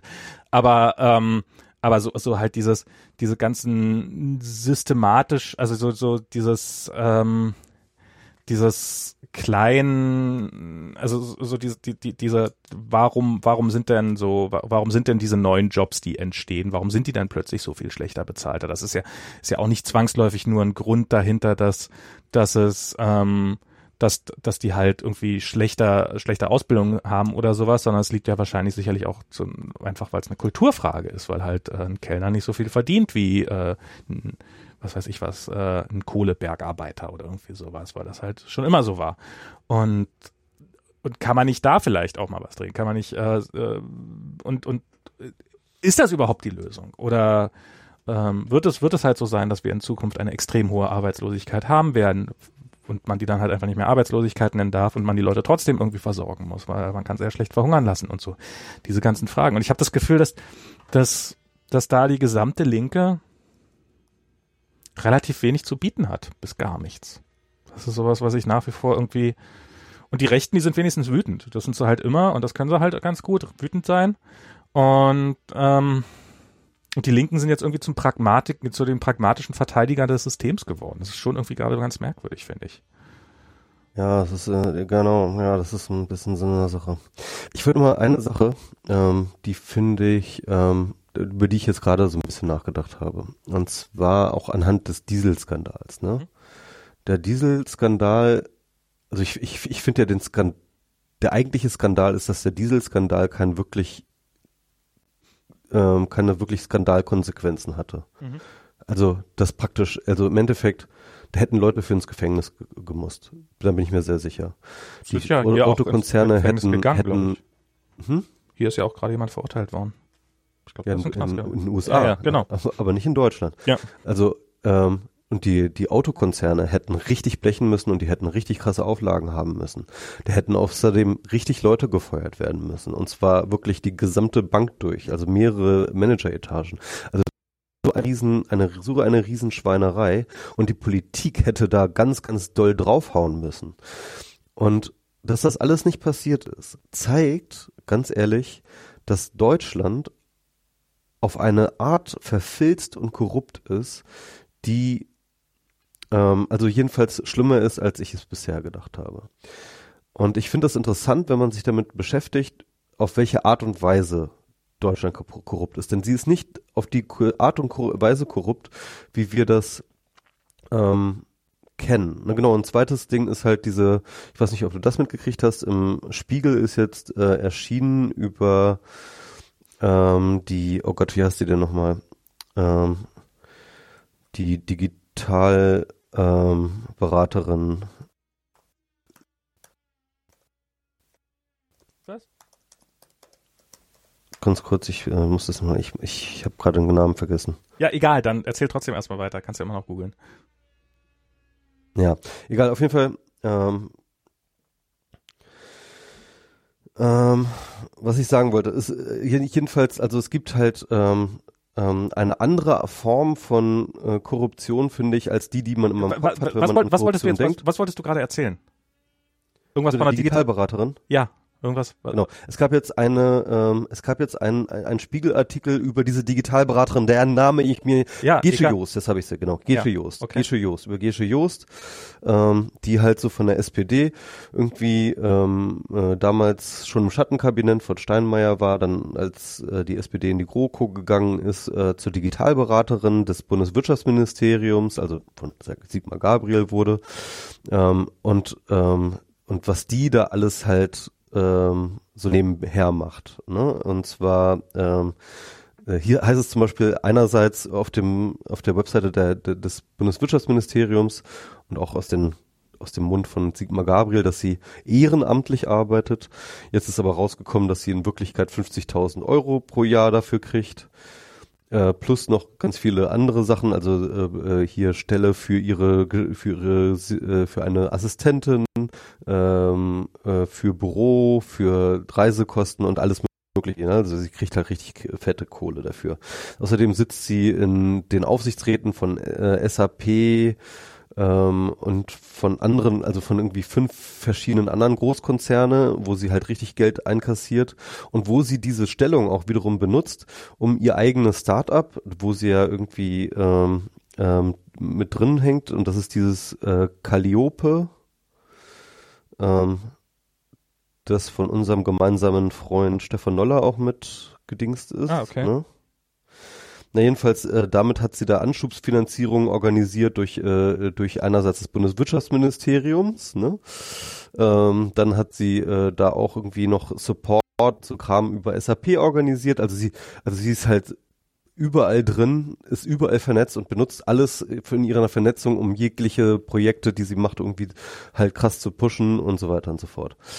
Na egal, auf jeden Fall das und auch dieser Dieselskandal zeigen irgendwie, dass, dass, dass es gibt schon echt einen ziemlichen Grad an Verfilztheit, vor allem zwischen Politik und Wirtschaft, die wirklich, wirklich ekelhaft ist, die aber anders ist als das, was man so ähm, sich so denkt bei ähm, bei, bei Korruption. Also bei Korruption denkt man immer, ja, da gibt's einen korrupten Beamten, der bereichert sich selber, kriegt irgendwie Kohle extra zugesteckt und ähm, um dann irgendwie, keine Ahnung, irgendwelche Sachen abzunicken oder so etwas, ne? Das ist so ein bisschen so diese Idee dahinter. Mhm. Oder ähm, äh, immer diese, diese Idee der persönlichen Bereicherung. Das ist so dieser Putin-Kleptokratie, ja. Mhm. Ähm, aber das ist eben in Deutschland ein bisschen anders. Denn ich glaube tatsächlich, dass diese Akteure, die dort sitzen, also sowohl in den ähm, Behörden, die VW kontrollieren soll, ähm, über die Politiker, die im Aufsichtsrat von VW sind, als auch von Gesche Joost persönlich und die äh, Politiker, die mit ihr zu tun haben. Ja, also all diese Leute glauben, dass sie ähm, dass sie das Richtige tun. Ja, sie sind nicht Und, und, und, und, ihr Motiv, das glaube ich Ihnen auch, ist nicht persönliche Bereicherung, hm. sondern sie sind der Meinung, dass ähm, also Gesche Jost zum Beispiel im Interview äh, wurde sie dazu befragt und sie sagt, ja, nee, im Endeffekt, sie sieht halt nur zu, dass sie ihre Kontakte dazu nutzt, um Projekte, die sie wichtig findet, auf die Straße zu bringen. Und ich, und ich nehme ihr das ab. Mhm. Ihr geht es darum, ja, äh, dass sie dieses Calliope-Projekt, das sie total gut findet und hinter dem sie voll und ganz steht, nach vorne bringt. Mhm. Ja, und wenn sie halt, ähm, äh, und, und nicht, weil sie dadurch reich werden will, sondern tatsächlich, weil sie das für ein tolles Projekt hält, ja. Und weil sie wirklich glaubt, dass sie damit, dass damit Deutschland in der Digitalisierung irgendwie nach vorne kommt. Und ähm, wenn die Politiker halt zwei und drei und fünf Augen zudrücken wegen dem Dieselskandal, dann tun sie das nicht, weil sie irgendwo hinterrücks irgendwelche Geldkoffer ähm, äh, geparkt haben, sondern das, dann tun sie das, weil sie glauben, oh mein Gott, oh Gott, oh Gott, oh Gott, wenn VW etwas passiert, dann sind so und so viele Arbeitsplätze im Arsch, ja. Und jetzt nochmal ein Sprung zurück nämlich in die 70er Jahre, ja, in die 70er Jahre, wo es dann halt, äh, wo im Endeffekt dieses Paradigma der, der Industrialisierung oder des Industriestaates eigentlich zu Ende ging, ne, und, und, und der Industriegesellschaft. Jedenfalls für die westliche Gesellschaft, für die meisten westlichen Gesellschaften. Wir sehen das dann in England, wo dann halt irgendwie ähm, äh, die ganzen Industriestädte äh, kaputt gehen. Wir sehen das in äh, USA, Detroit und so weiter und so fort, der Rust Belt, wie der in, wie der vor die Wand gefahren wird. Und in Deutschland merkt man das auch ganz doll, ja. Das heißt also, das Industrie Industrie in den äh, reichen Gesellschaften funktioniert nicht mehr, weil eben äh, dann plötzlich in Ostasien irgendwie alles viel, viel billiger produziert werden können, weil die Lohn Löhne viel, viel niedriger sind und die es trotzdem auch ganz gut hinkriegen. So, und dann merkt man das und man merkt, okay, es gibt diesen Shift dann. Ne? Wir, wir reden dann ja immer vom wie wir alles so vom sekundären Sektor, also den industrialisierten Sektor hin zum tertiären Sektor der Dienstleistung hin verschoben wird, äh, die Jobs. Ähm, und und wenn du dir das aber vergleichst, ne, andere Länder, so USA oder England oder andere europäische Länder mit Deutschland, dann hat Deutschland einen erstaunlich hohen Anteil an Industrie immer noch behalten. Mhm. Im Gegensatz zu den meisten anderen, ähm, ähm, sag ich mal, erste Weltländern hat Deutschland einen enorm hohen Industrieanteil. Ich kann dir jetzt keine Zahlen sagen, aber, aber es ist, es ist ungewöhnlich hoch, ne? Mhm. Und und dann kann man fragen, warum ist das so? Ne? Und ich meine, so die einfache Antwort, wie jetzt jeder Deutsch-Patriot äh, sagen würde, ja, weil deutsche Produktqualität, deutsche Industriequalität hat sich in der Welt durchgesetzt. Wir sind Weltmarktführer und äh, Weltexportmeister, bla bla bla, ja. Und das ist ja alles ähm, nicht unbedingt hundertprozentig falsch, aber es ist nicht die einzige äh, Antwort. Und eine der Antworten war tatsächlich, ist glaube ich tatsächlich das gleiche Phänomen, nämlich diese enge Verquickung zwischen Politik und Wirtschaft. Man hat sich hier und zwar nicht nur in Politik und Wirtschaft, sondern vor allem Politik, Gewerkschaft und Wirtschaft. Ja, man hat sich hier mit den Tarifparteien zusammen mit den, also den Parteien, den Tarif und den Tarifparteien hingesetzt und hat für alles Lösungen ausgearbeitet. Und das ist so dieses Modell Deutschland, ne, wo man halt diese Gewerkschaften hat, die aber sehr, sehr, sag ich mal, konstruktiv, lösungsorientiert in die Verhandlungen gehen ähm, und, äh, und, und, und äh, die halt irgendwie mit den ähm, Industrie ähm, Vertretern dann halt irgendwie zu einer äh, zu, zu so einer Lösung kommt und die Politik, die dann halt ähm, sozusagen ähm, da auch so ihren, ihren Finger drauf hat und sagt so, ja, hm, wie können wir hier eine sozial verträgliche Lösung machen, damit ich auch nächstes Jahr wieder gewählt werde, ja. Und da gibt es halt, und das sieht man halt, dass das beste Beispiel ist VW, ne, wo äh, äh das gehört ja irgendwie, ich glaube, zu 50 Prozent gehört das ja irgendwie dem Land Niedersachsen. Nee, so viel da, nicht. Also auf jeden Fall zu einem sehr, sehr großen Prozentsatz gehört das Niedersachsen, dem Land Niedersachsen. Der Bund ist da auch mit einem großen Pro Prozentsatz drin und im Aufsichtsrat sitzen fast nur Politiker. und vor, vor, allem auch, äh, vor allem SPD-Politiker, ne? Ähm, und ähm, das gab ja noch mal andere Skandale. Ich weiß nicht, ob du dich auch noch erinnern kannst, wo sie da alle irgendwie im Puff in Rio de Janeiro waren mit äh, den ganzen ähm, äh, Politikern ja, ja, und den, äh, und den Gewerkschaftsvertretern und so weiter, weißt du? Und hier, denk dran. Also ne? das wer, Land wer Niedersachsen hat 20 Prozent, 20,2 Prozent. Genau. Und weißt du, wer, wer Also deutlich unter ähm, 50. der Peter Harz, von dem Hartz IV seinen Namen hat, Ja. ne?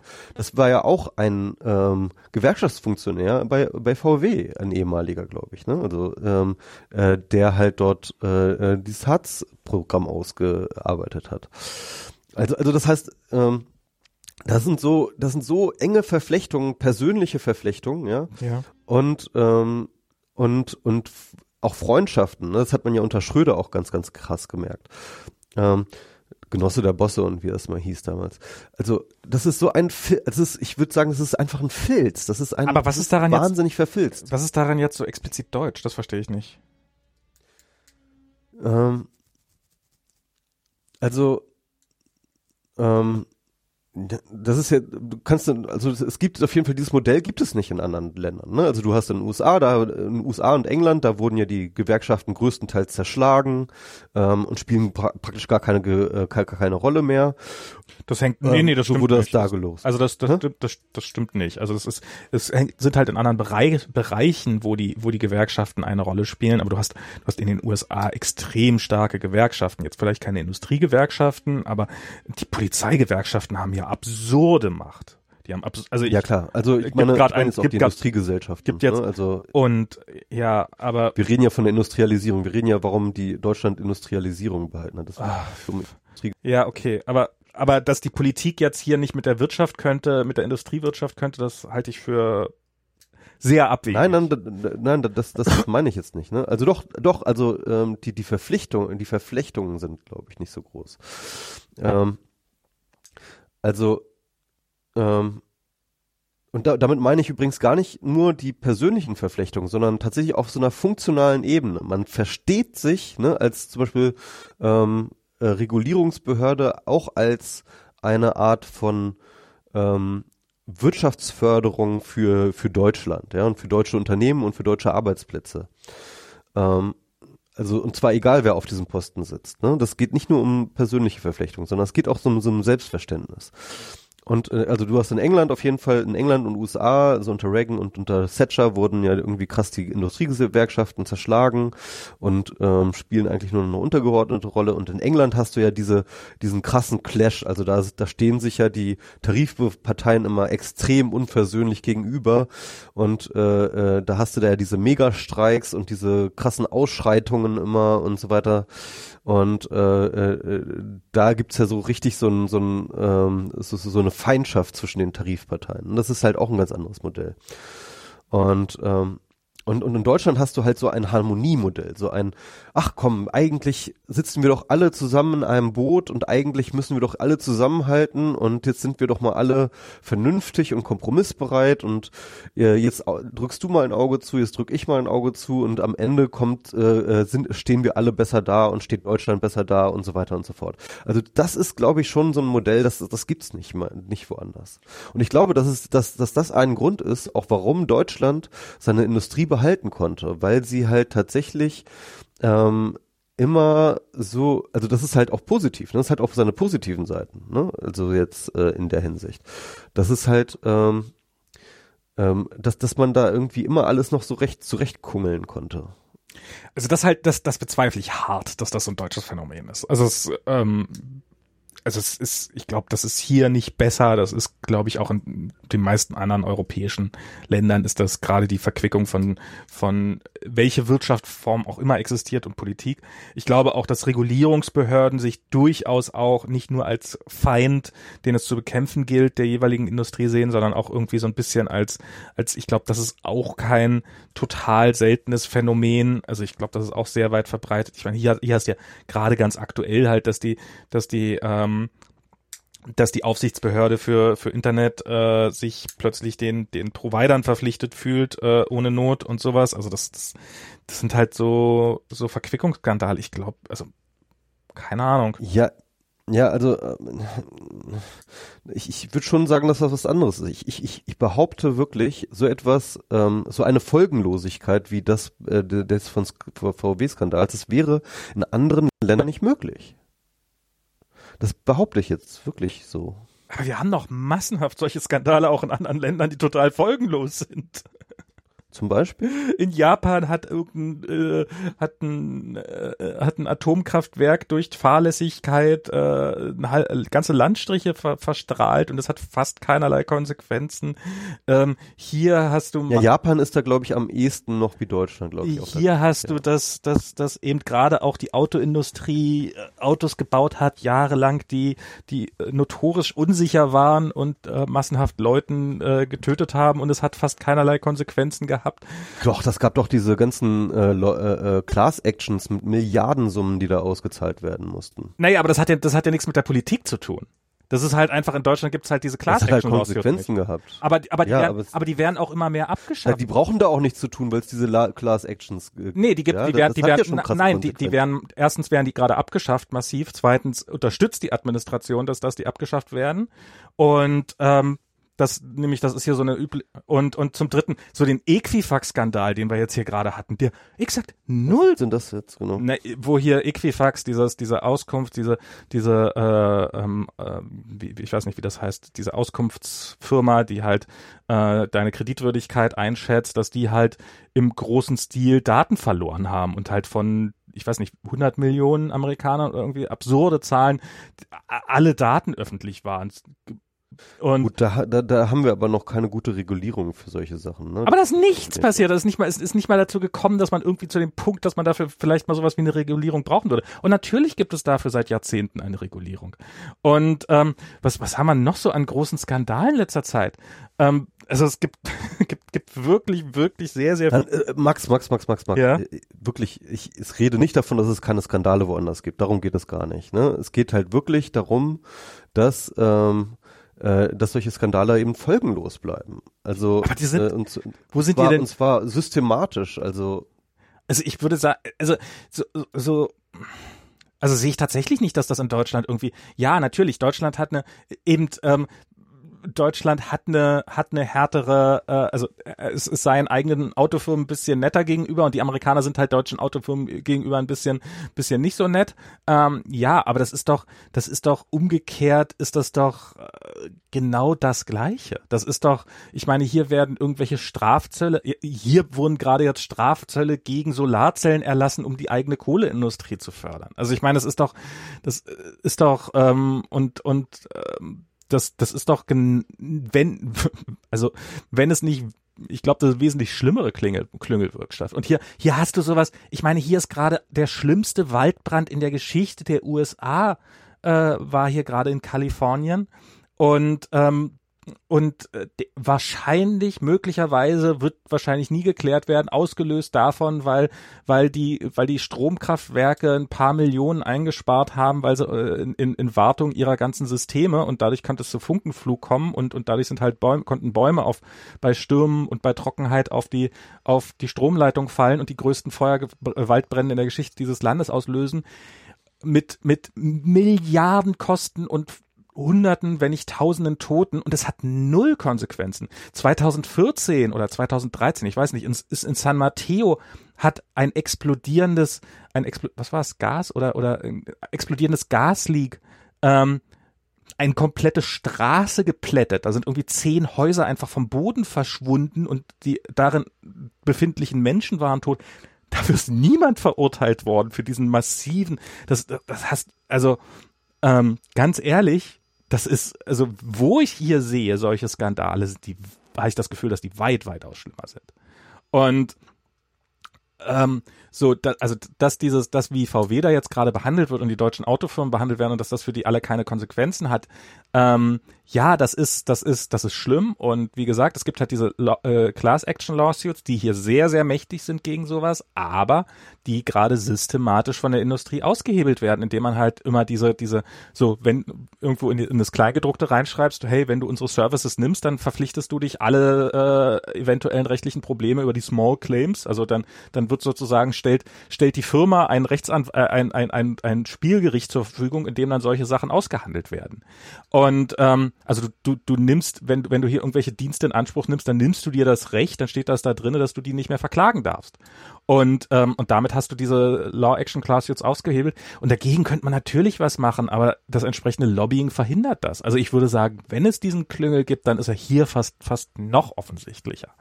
Ähm, das weiß ich natürlich nicht genau, aber ich glaube nicht, dass der so ein extrem deutsches Phänomen ist. Ich glaube, dass er ein Problem ist und ich glaube. Nein, ich, ich meine ja auch nicht, dass es ein deutsches Phänomen ist, dass es Klüngel gibt. Das ist ja das ist nicht das, was ich ja, sage. Aber in Deutschland ich sage ja nicht, ich, ich, sage, ich sage, dass, dass es eine bestimmte Art von Klüngel gibt, eine eine ganz bestimmte Form von Klüngel, die untypisch ist für andere Bereiche. Glaube ich nicht. Also dass es halt korrupte Politiker gibt oder so, die gibt's überall. Ja, Nein, das, das ist, ist halt genau die gleiche. Genau aber, es ist, aber, aber, aber, aber, aber, aber es geht sozusagen um diese dieses ähm, ähm, dieses ähm, Wir gemeinsam für Deutschland. Aber das ist doch hier genau das Gleiche. Äh, äh, dieses nicht nicht des sich persönlich bereicherns oder so, sondern halt wirklich Leute, die glauben, das Richtige zu tun und um es tun zu müssen, halt mit äh, den entsprechenden Kräften zusammen sich ins Boot setzen und gemeinsam. Aber, aber ist das denn dann überhaupt ehrlich gesagt, wenn, wenn man wenn wenn die Leute das alle uneigennützig tun, sondern das tun, weil sie glauben, das Beste für ihr Land zu tun, was ich für, was ich für nicht richtig, kann man dann überhaupt von Klüngel sprechen? Natürlich kann man das, weil ähm, der Punkt ist natürlich, dass diese Leute trotzdem biased sind, ja. Also ja, der, ist doch, ähm, ist doch auch jetzt Job biased zu sein. Ja, na, ja, natürlich, aber aber aber äh, aber diese diese Biases kannst du halt nur entgegenkommen, wenn du entsprechend versuchst Interessenskonflikte aus dem Weg zu gehen und das ist halt der Punkt. Ne? Also sieh mal, wenn die ähm, äh, wenn die Gesche Joost halt irgendwie als Digitalberaterin ähm, angeblich für äh, äh, freiberuflich, also, äh, äh, äh, äh, pro bono, ja, für äh, das Wirtschaftsministerium arbeitet und gleichzeitig sozusagen sich ihr eigenes Start-up vom Wirtschaftsministerium ja. ähm, äh, äh, äh, bezahlen lässt, dann ist das ein Interessenskonflikt. Dann ist das einfach ein ganz klarer Interessenskonflikt. Und auch wenn sie glaubt, dass halt dort nichts Schlimmes passiert, sondern ja genau das Richtige, ja, ist es trotzdem korrupt. Also zum einen, ich finde, ich finde, wenn ich finde es ja wesentlich schlimmer, wenn jemand irgendwas pro bono macht äh, oder oder eben Ehrenamt. Also ich habe nichts gegen das Ehrenamt, aber wenn jemand in so einer hohen Position ehrenamtlich arbeitet, äh, dann dann gehen bei mir eher Alarmglocken an, als wenn es weiter, als wenn die Person dafür bezahlt wird, weil ähm, wenn ich, wenn jemand. Sie wird ja dafür bezahlt, es wird ja nur gesagt, dass sie ehrenamtlich ist. Ja, das ist und, ja, und, das ist ja der Skandal. und dass sie dafür, das, das finde ich, sollte der Skandal eher sein, dass sie es ehrenamtlich, dass, dass, dass von vornherein, dass überhaupt jemand ehrenamtlich sowas machen kann. Warum, warum sollte man sowas jemand ehrenamtlich machen lassen? Was, was ist der Grund dafür? Frage. Ähm, das ist das ist überhaupt eine gute Frage. Das hätte ich auch gerne noch im Spiegel also das, äh, Artikel gelesen, warum das überhaupt, warum die das überhaupt gemacht haben mit ehrenamtlich. Also das finde ich hier in den USA nämlich finde ich finde ich das ganz krass, weil nämlich einer der Grund sozusagen, warum werden denn Politiker gekauft und in welcher Form auch immer, dass da jetzt kein Bargeld bar hin und her geht, das ist ja auch gar keine Frage. Aber ähm, wenn wenn ähm, so dieses, dass man man muss damit diese Leute nicht so leicht kaufbar sind und damit sie unabhängiger sind, muss man sie halt vernünftig bezahlen. Und hier ist halt das ganz große Problem, dass halt, ähm, dass halt die, dass, dass es gibt keine öffentliche Wahlkampfförderung und es gibt kein, kein staatlichen, es gibt keine Limits dafür. Also müssen sich die Politiker halt, weil es eine unfassbar teure Materialschlacht ist, müssen sie sich halt äh, diese, diese Gelder einsammeln, bevor sie überhaupt anfangen, in den, in den, ähm, in, in, im, am Wahlkampf teilzunehmen. Das heißt, in dem Moment, in dem da das Geld eingesammelt wird, ist sozusagen schon ist schon die Verklüngelung hergestellt und ähm, oder die die also sozusagen da, da, da ist der Betrug. Da ist halt schon schon vorher. Ich gebe dir das Geld jetzt nur unter der Bedingung. Das wird natürlich nie so explizit gesagt, aber im Endeffekt ist es ja so. Du gehst halt, du kriegst Access zu, zu deinem Kandidaten und der hört dir brav ein paar Minuten zu oder je nachdem wie viele Zeit wahrscheinlich auch ein paar Stunden lang oder du kriegst seine Telefonnummer und kannst ihn jederzeit erreichen und kannst auf ihn reinreden und dafür bezahlst zahlst du halt. Und das ist, das ist ja in, in so, das ist hier ein stark ausgeprägtes Problem. Und dafür müsste, um das zu verhindern, müsste man unter anderem ähm, dafür sorgen, dass es halt alternative Finanzierungsmethoden dafür gibt. Und aber das findest du halt nicht. Das ist halt in der Öffentlichkeit immer, oh Gott, dann kriegen die ja noch mehr Geld. Ja, dann kriegen die mehr Geld, damit sie, damit sie von dir bezahlt sind und nicht von sonst wem. Und ähm, insofern finde ich das das eigentliche Problem, dass sie da pro bono arbeitet, weil dann hat sie ganz offensichtlich andere Interessen. Ähm, und ähm, aber ja, also dass es so eine Fälle gibt, ohne Frage, ähm, ist auch ist auch schlimm und es gibt auch davon zu viele und ich glaube auch, dass die Kultur in Deutschland da keine gute ist und du hast absolut recht und sowas und aber das ist so ein besonders deutsches Phänomen sei, glaube ich ehrlich gesagt nicht. Und dieser, dieser Dieselskandal, der wäre hier genauso untergegangen, wenn, wenn, wenn es in eine andere Richtung gegangen wäre. Das ist doch, also das hier. Ja, gut. War jetzt auch nur eine These, brauchst Ja. du zustimmen, es ist, kann sie ja eh nicht beweisen. Ja. Also wenn, wenn, dann solltest du da auf jeden Fall noch mehr Be Indizien rausholen oder Belege, weil das finde ich, finde ich jetzt so, finde ich ein bisschen dünne bisher. Ähm, ja. Cool. Gut, So. aber immerhin habe ich auch noch mal ein Thema gebracht. Oh Mann. Aber das ist, ich habe, was ich, ähm, was ich gelesen habe, also so dieses, dieser Zusammenhalt, äh, den gibt es auch, ähm, glaube ich. Ich finde, ich finde, das ist aber auch nur bis zu einem gewissen Grade ähm, problematisch, ehrlich gesagt. Also oder es ist schwer, die Grenze zu ziehen, ab wann es denn problematisch wird. Also natürlich, wenn du irgendjemand, was weiß ich was, wenn äh, wenn du jemanden hast, der bei der Umweltbehörde arbeitet und der super, super dufte mit dem, mit, mit, mit dem Chemiewerk nebenan kann und dann halt nicht so fett drauf achtet, wenn da irgendwie äh, der, der, der Chemiemüll im, im, im Grundwasser landet oder sowas. Klar, dann hast du, dann hast du ein ganz massives Problem. Aber ich bin mir nicht sicher, ob es, ob es, äh, ob es jemanden, ob ein Kandidat, der da so gar nicht auf die Bedürfnisse dieser, dies- die, die, die, dieser entsprechenden Unternehmen achtet, ob das unbedingt jetzt, also ob sozusagen jegliches Entgegenkommen automatisch immer gleich ganz furchtbar ist. Und ähm, und und das halt, das halt, ich meine, guck mal, mit dem, was du vorhin mit der Industrialisierung meintest, ich würde ja sagen, die ähm, der Grund, warum das in Deutschland noch relativ ausgeprägt ist, ist jetzt gar nicht mal unbedingt, das ist zum einen das deutsche Bildungssystem, was halt extrem industriefreundlich ist und was auch ein gutes Bildungssystem ist. Also es ist ja nicht so, dass es, also das das gibt's hier halt nicht. Du hast hier so Fachberufe, sowas gibt's ja nicht. Und das ist, da, da- wird hier gerade drüber geredet, dass hier so dieses duale System, was ja in Deutschland ähm, sehr, sehr weit verbreitet ist, nämlich dass du, du machst halt eine Berufsausbildung, aber arbeitest schon und verdienst in der Zeit. Und das ist halt für für alle Beteiligten, das wird hier halt gerade im großen Maßstab kopiert. Also es hat halt BMW hat das hier eingeführt.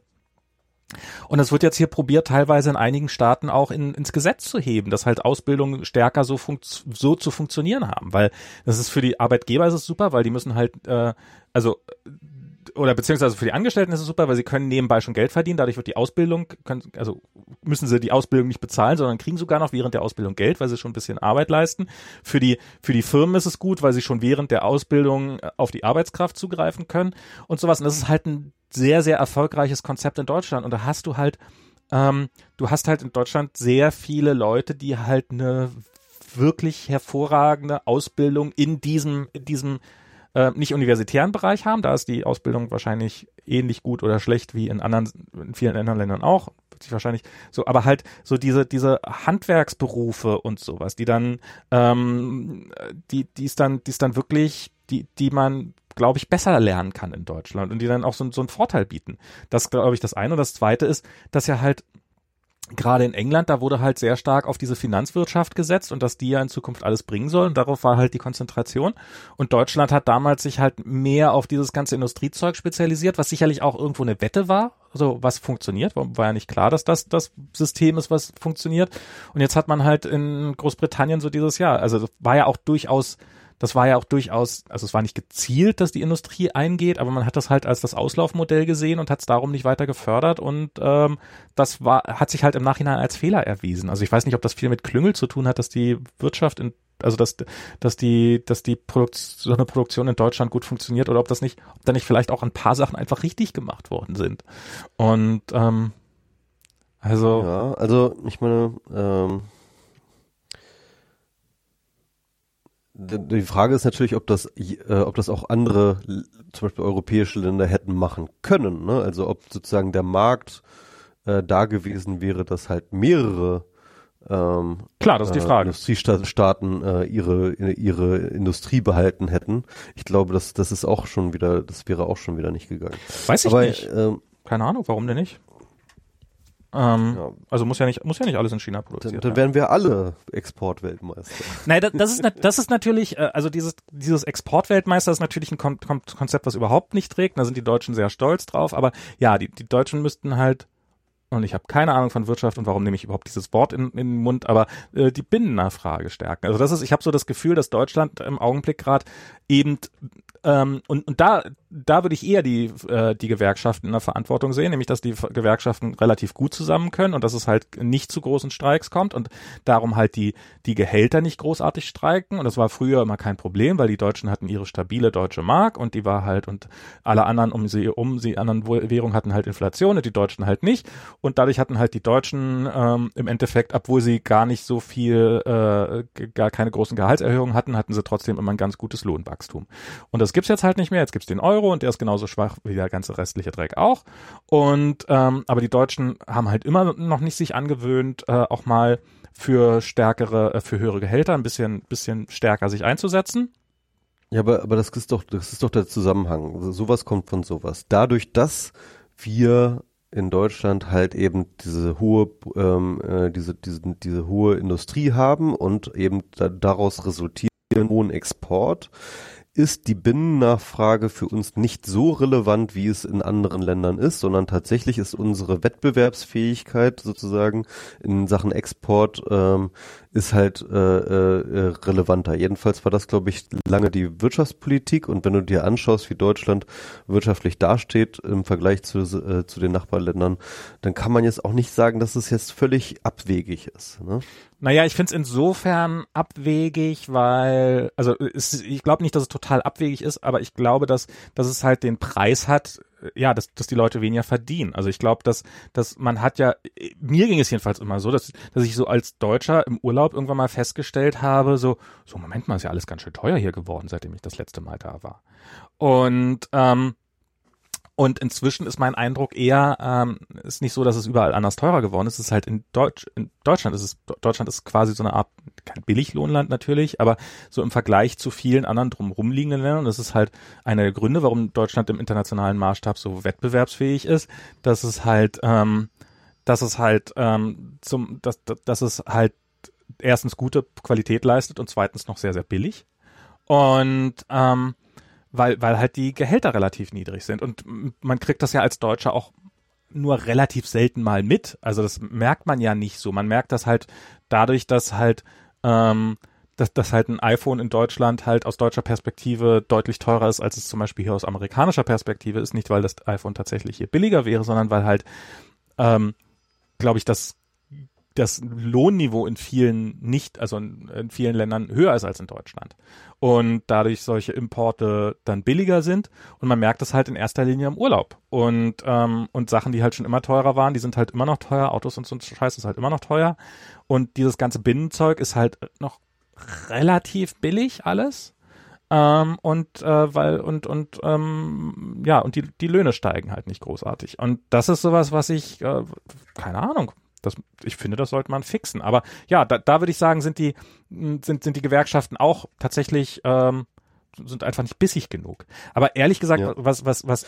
Aber, aber das ist genau der Punkt, also was ich auch meine. Die sind da halt auch einfach mit im Boot, ne? Also die, ich glaube wirklich, dass es halt in den Gewerkschaften halt auch an das entsprechende Verständnis gibt, sozusagen auch ein Teil der Erfolgsgeschichte Exportweltmeister Deutschland zu sein und damit auch sozusagen ähm, äh, so eine Selbstverpflichtung moderat ähm, äh, in die Lohnverhandlungen zu gehen. Ja. Also ich glaube schon, dass es, dass es eine Rolle spielt. Aber ich weiß nicht, ob das viel mit Klüngel zu tun hat oder eben mit diesem, ja, wir müssen, wir, wir wollen, wir wollen dieses, es ist ja auch gut für die Gewerkschaft. Ich meine, für das, die Das meine ich ja aber auch genau. Es ist ja auch in ihrem Interesse. Klüngel, ja, aber, aber eigentlich sollte. Ich das nicht Klüngel nennen. Ist, doch, weil ich, weil nämlich eigentlich äh, Gewerkschafter sollten sollten nur eines im Kopf haben und das ist die, die Interessen ihrer Arbeiter. Ja, aber die Interesse die, ihrer die, die, aber die Interesse ihrer Arbeiterschaft ist auch, dass die Arbeitsplätze nicht verloren gehen. Und, ja, und das, genau. das, das ist halt ein, das ja. ist halt ein Abwägen zwischen verschiedenen Punkten. Und dass die Gewerkschaften mehr im Interesse ihrer äh, Arbeitnehmer machen könnten, will ich gar nicht bestreiten. Aber es ist halt nicht nur für mehr Gehalt eintreten. Was ich in Deutschland, glaube ich, aber viel eher sehe als Problem, und ich glaube, das ist tatsächlich so ein kulturelles Problem, ist ähm, ist schon wie ein Gewerkschafter. ist, ist so eine gewisse Obrigkeitshörigkeit, die, glaube ich, stärker ausgeprägt ist als in anderen Ländern. Ähm, ich habe irgendwo, jemand hat gerade so, so einen Blogpost darüber geschrieben, und der fing, fand ich, ich weiß leider, ich finde ihn wahrscheinlich jetzt nicht mehr, ich weiß auch nicht mehr, was er war.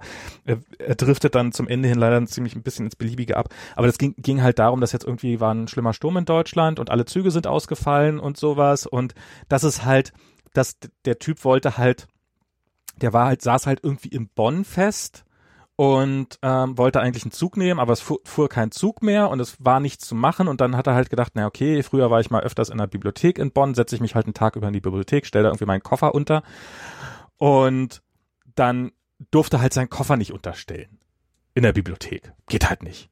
Ist halt, ja, warum denn nicht? Ja, ist verboten. Ja, warum denn? Ja, weil es verboten ist. So, weißt du so halt. Und ähm, und dieses äh, weil da könnte ja jeder kommen. Da könnte ja jeder kommen, genau, das war dann das, das nächste. Da kommt, ja, aber es kommt doch nicht jeder. Und außerdem, wenn heute, ist ja heute, also es ist doch, ist Ausnahmezustand. Alle sind gestrandet, niemand weiß, wie man nach Hause kommt, ist, ist doch eine Situation, nein, kann man, also hat dann im Endeffekt, hat das dann irgendwann nach ewig langer Diskussion dann wohl hingekriegt, durfte seinen Koffer irgendwo kurz unterstellen. Ähm, aber äh, und und dieses diese diese diese diese Regelhörigkeit ist gar, ist gar nicht mal unbedingt so eine starke Obrigkeitshörigkeit, sondern es ist eine Regelhörigkeit. Ähm, die ist, glaube ich, bei den Deutschen schon sehr sehr stark ausgeprägt. Und es funkt, funktioniert führt natürlich dazu, dass einige Sachen besser funktionieren, viel viel besser. Ähm, ähm, einige Sachen sicherlich auch, die die Deutschen auch im Nachhinein nicht so stolz sind, die dadurch besser funktionieren, als sie in anderen Ländern vielleicht funktioniert hätten. Ähm, aber Chain of Command funktioniert hier auf jeden Fall.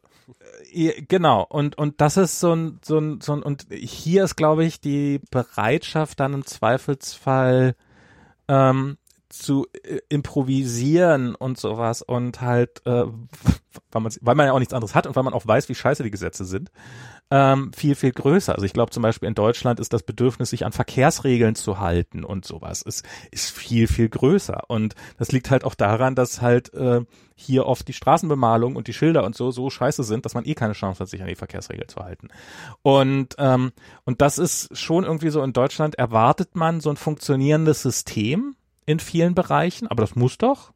Und es funktioniert ja auch in vielen Bereichen erstaunlich gut und besser als in anderen Ländern. Aber ähm, in den Bereichen, in denen es nicht funktioniert, führt das dann, behaupte ich jetzt mal, auch dazu, dass es oft dann auch äh, katastrophal nicht funktioniert, weil es dann, weil dann, weil sich dann auch niemand zuständig fühlt. Also wenn dann irgendwie mal ein Rad von der Maschine abfällt, dann, dann fällt sie halt auch, weil niemand da ist, der bereit wäre, es wieder anzuschrauben. Weil ist ja nicht mein Job. Und äh, ja, also das, das sehe ich, das sehe ich im Augenblick gerade ein bisschen eher als das Problem. Ähm, ganz kurz, weil es mir gerade noch einfällt, bei Gewerkschaftsführer. Ich habe jetzt gestern, ähm, als ich bei meinen Eltern war, lief auf Arte eine, Re äh, eine Reportage über Ronald Reagan und ähm, was die Mafia mit seinem Aufstieg zu tun hat. Ne? Okay. Und tatsächlich war ja äh, Ronald Reagans erstes politisches Amt war ja der Gewerkschaftsführer der ähm, Screen Actors Guild. Ah, die sind, die sind extrem also stark der, zum Beispiel. Genau, die sind extrem stark. Ähm, und die galten auch mal als extrem stark schon damals in den, ja. ich glaube, 30er, 40er Jahren, wo Ronald Reagan da äh, der ja, Vorsitzende ja, war. Und ähm, der Witz ist aber, dass halt äh, die Studios ähm, sozusagen von Anfang an auch immer ähm, mit den Gewerkschaften, also vor allem in den äh, Ende 30er Jahr, äh, Ende 20er Jahren, ne? Ja. Nee, mal, also jedenfalls so 29, äh, 30, so um, um, um die 30er herum, ähm, halt wie alle in der Wirtschaftskrise waren und ähm, und entsprechend ähm, auch mit in der Krise waren und äh, äh, dort halt immer Ärger mit den Gewerkschaften hatten, die dann halt in, eben entsprechend gestreikt haben und äh, demonstriert haben. Mhm. Und äh, die haben sich relativ früh, haben sich dann die Studios ähm, Hilfe bei den ähm, bei der Mafia geholt. Ne? Mhm. Die hatten dann halt so einen Kontaktmann, so einen Anwalt, ähm, über den sie dann halt so die Chicagoer Mafia dann aktiviert haben. Die haben den dann Preis genannt, so 100.000 Dollar oder so. Und dann sind die halt rumgekommen und dann haben sie mal mit den Gewerkschaftsleuten geredet. Ja. Und dann haben die Gewerkschaftsleute einen höheren Preis geboten, oder? Nee, nee, und, nee, das haben sie nicht. Also dann, äh, Hätte ja sein können. Dass das war, und dann war der Streik halt vorbei. Ne? Ja. Und dann konnte man da halt durchregieren. Und das ging halt wirklich sehr lange und tatsächlich war auch Ronald Reagan sehr eng mit äh, diesem Anwalt, über den das dann mal lief. Und der hat ihn auch mal gefördert. Und ähm, äh, daher kommen dann halt diese, diese Mafia-Kontakte so. Und ähm, er hatte ähm, und er, als er dann selber eben dieser Gewerkschaftsführer war, ähm, hat er dann ähm, so sogenannte Waiver, also so so ähm, Freibriefe von so Streiks also genau, die haben ja Tariffahren, Tarife ausgehandelt, ja. Mhm. Und dann gab es halt so sozusagen Freibriefe von diesen Tarifen. Und zwar immer für eine, für ein Studio. Und das ist war ich nicht MGM, sondern auf jeden Fall das Studio, wo halt ähm, der äh, Ronald Reagan sehr lange war. Ah. Und äh, Universal? Keine Ahnung. das, ich glaube, ich glaub, die Time waren auch Warner? irgendwie mit Universal zusammen, Ahnung. aber ist, ist egal. Auf jeden Fall NCN, ich glaube, die gibt's gar nicht mehr so richtig. Ich glaube, die wurden dann irgendwie so verschmolzen mit Universal oder sowas. Jedenfalls, Scheint nicht so Ähm, viel gebracht zu haben. Ähm, ja doch, doch, also das, das, äh, die haben da wirklich äh, jahrzehntelang richtig Kohle gemacht, weil sie halt irgendwie diese ganzen Tarif, äh, Tarife unterlaufen okay, konnten ja. unter Reagan. Anderes, Und ja. als dann Reagan dann eben äh, Gouverneur von Kalifornien war, ähm, hat das halt, äh, äh, ha- hat ihn, also in der, vor allem in der Zwischenzeit hat sich, hat ihm das Studio dann auch die ganze Zeit finanziert. Also Reagan hat immer mal wieder ähm, so Geldprobleme gehabt. Da haben die dann einfach das Grundstück von ihm gekauft, aber halt zum doppelten Preis, den es eigentlich gekostet hätte. Und äh, er, die haben ihm immer Rollen be- besorgt, zum Beispiel dann auch irgendwie in Las Vegas, wenn er irgendwie Geldprobleme hatte und so weiter und so fort. Die haben ihn halt wirklich die ganze Zeit gepampert, bis er dann irgendwie Gouverneur in Kalifornien war und dann irgendwann halt eben äh, US-Präsident. Und kaum war er US-Präsident, wurden landesweit, ohne Scheiß, alle Ermittlungen gegen die Mafia eingestellt. ist kein Witz.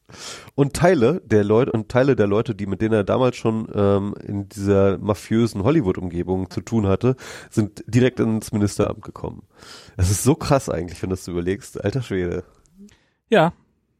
ja, ja aber es, ich meine, es ist doch jetzt nicht besser, es war unter Bush nicht besser. Ich weiß nicht, ob es unter, ich glaube, unter Clinton war es tatsächlich mal ein bisschen besser, äh, unter, unter, unter Obama. Unter Clinton bin ich im Nachhinein nicht mehr so sicher. Ähm, ja, ja. Du warst der, der die ganze Zeit behauptet hat, hier Amerika wäre weniger korrupt. Nein, das habe ich, das hab ich Oder anders- gesagt. anders korrupt. Überhaupt Anders korrupt. Ich sage ich sag anders korrupt. Das ist auch eine andere Art von Das ist so eine ehrliche ne? Korruption. Genau. Ja, das ist so eine richtige Korruption, wo man auch wirklich sagen kann, okay, da geht es einfach nur um sich, sich nur darum, sich die Taschen zu füllen. Wohingegen in Deutschland ist so eine Klüngelkorruption, wo es ihm eigentlich doch immer nur, was ich übrigens nicht glaube, wo es ihm eigentlich doch immer nur darum geht, dass das Land am besten dasteht. Ja, keine Ahnung. nee, also es ist, Äh, ich glaube, dass, dass, ich glaube, dass Korruption in Deutschland weiter verbreitet ist, als, als man glaubt. Ähm, mhm. Und ich glaube, dass das tatsächlich ein echtes Problem ist. Ich glaube aber, dass, dass, äh, dass die Sachen, die du da gerade beschrieben hast, würde ich jetzt nicht als die, die, die Hauptsache für das Problem, sondern ich glaube, das ist tatsächlich so dieses, ich glaube, es gibt halt diese, diese, diese Wechsel zwischen irgendwelchen Ämtern. Ich glaube, dieser Lobby-Einfluss auf diverse Entscheidungen, den du ja überall hast. Und das ist halt, wenn du dir eine Lobby leisten kannst, dann hast du die halt und dann, dann kriegst du entsprechend viel Einfluss. Und natürlich verhindern die das irgendwie, also zum Beispiel bin ich mal sehr gespannt drauf, wie, obwohl, äh, ich habe, gestern habe ich hier irgendwie, äh, habe ich jetzt nochmal mit jemand aus der Autoindustrie drüber diskutiert. Nee, vorgestern war das, da sind wir oben auf, auf unserem Berg Bernal Hals hier gewesen.